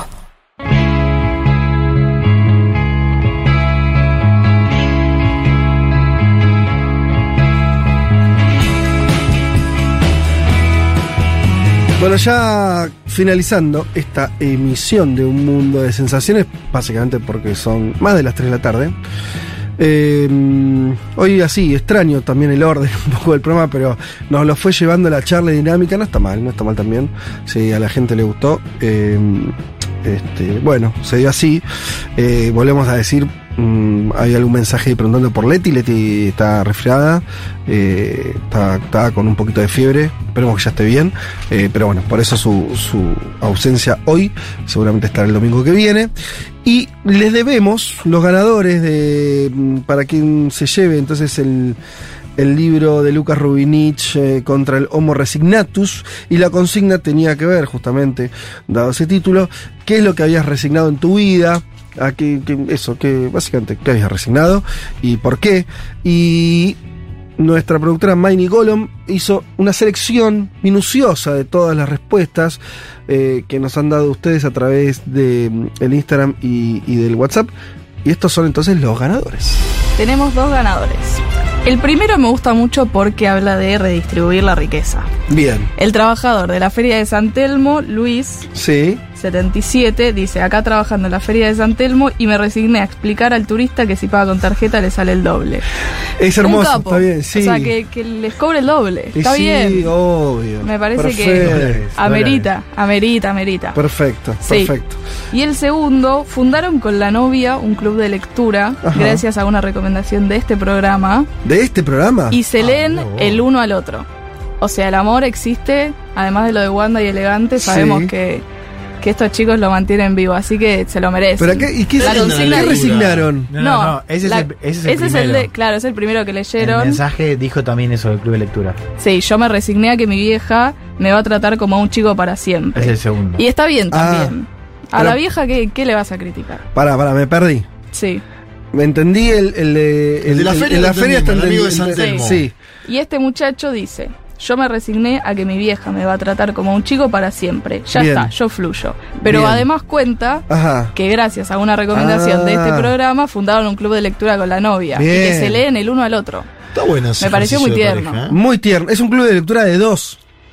Parece que hay más gente. No Ah, hay más gente. Habría que, habría que chequear ahí. No, no, no, está, bueno. está muy bien las dos situaciones. Está muy, leerse uno al otro es, es, eh, es muy particular. Me, me suena como algo de otra época también. No sé por qué me imagino que antes Sí, la gente se leía escuela. más. Sí, claro. Sí, ¿no? Seguro. Pero es como muy lindo. Todo, como todo lo antiguo es bueno. Muy lindo ejercicio. Eh, yo, yo ahora volví a leer en voz alta. ¿Y le lees a Julia? Y no, a mi hija. A tu hija, bien, bueno. No, Julia no. Julia sabe leer sola, pero eh, Rita no.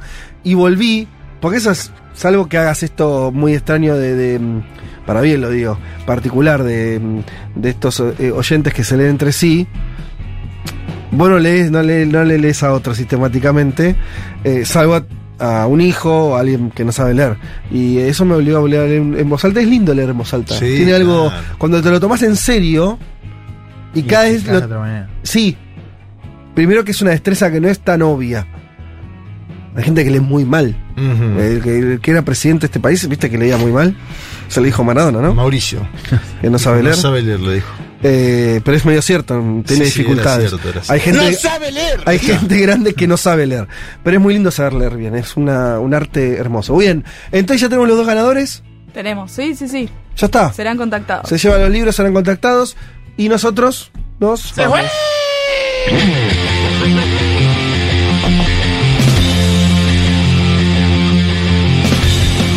Eh, señoras y señores, eh, muchas tardes y buenas gracias. Agradecimientos a Juan Tomala de la operación técnica, um, a nuestra productora Maini Golom. eh, un saludo de vuelta a Leti en su situación de enferma circunstancial. A nosotros, un saludo a ustedes, chicos. Saludos. Muchas gracias. Ya está, ya descansaron de la cobertura de Brasil, no está más la excusa esa. Yo llegué de laburar, laburar, laburar. Y sí. Mañana hay que tomarse un día, ¿no? Mañana nos tomamos. Mañana es feriado. Sí. Ponele. Sí. Bien.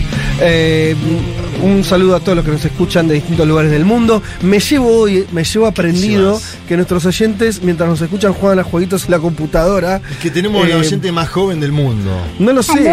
Bin Marlena und Es- está. neun Jahre alt. Y ahora sé lo que dice Malena. ¿Qué dice Malena? Ma- Porque esto, ¿sabes ¿Cómo la qué? Hubo traducción de los propios oyentes eh, que eh, nos dijeron. Dijo que tiene nueve años, eh, eso, que tiene nueve años y eh, que toma mate. Eso es lo que parece haber dicho. Malena, pincha, toma mate, genia. De todo. Así Muy que bueno, un abrazo enorme a todos los que nos escuchan domingo tras domingo. Los abrazamos de los- con el corazón. Alguna juntaremos, de acá a fin de año alguna más metemos con la, con la gente, ¿no? Sí, claro. ¿Eh? Noviembre. ¿Noviembre? ¿No? Sí, ¿Ya hay no fecha? es. No, digo, vos. ¿Así de, de qué? ¿De transmisión? Sí, Sí, ¿hace- ¿te hace el allá? Noviembre, Sí. noviembre. Noviembre. Ahí se presenta el libro también. ¡Apa! Ah. ¿El libro de Juanelo? Ya estamos, dije ¿eh? libro, dije Epa, libro. epa, epa, Está epa, muy epa, cerca epa. eso, ¿eh? Dije libro, no sé. ¿Ya, como ya entró en imprenta? ¿Se está imprimiendo eso? Ya entró en imprenta, Ah, Elman. bueno. Ya entró en imprenta, chicos, el libro de Juan Elman. De eso vamos a hablar en los próximos programas. Tengan buen domingo. Chau. What a wonderful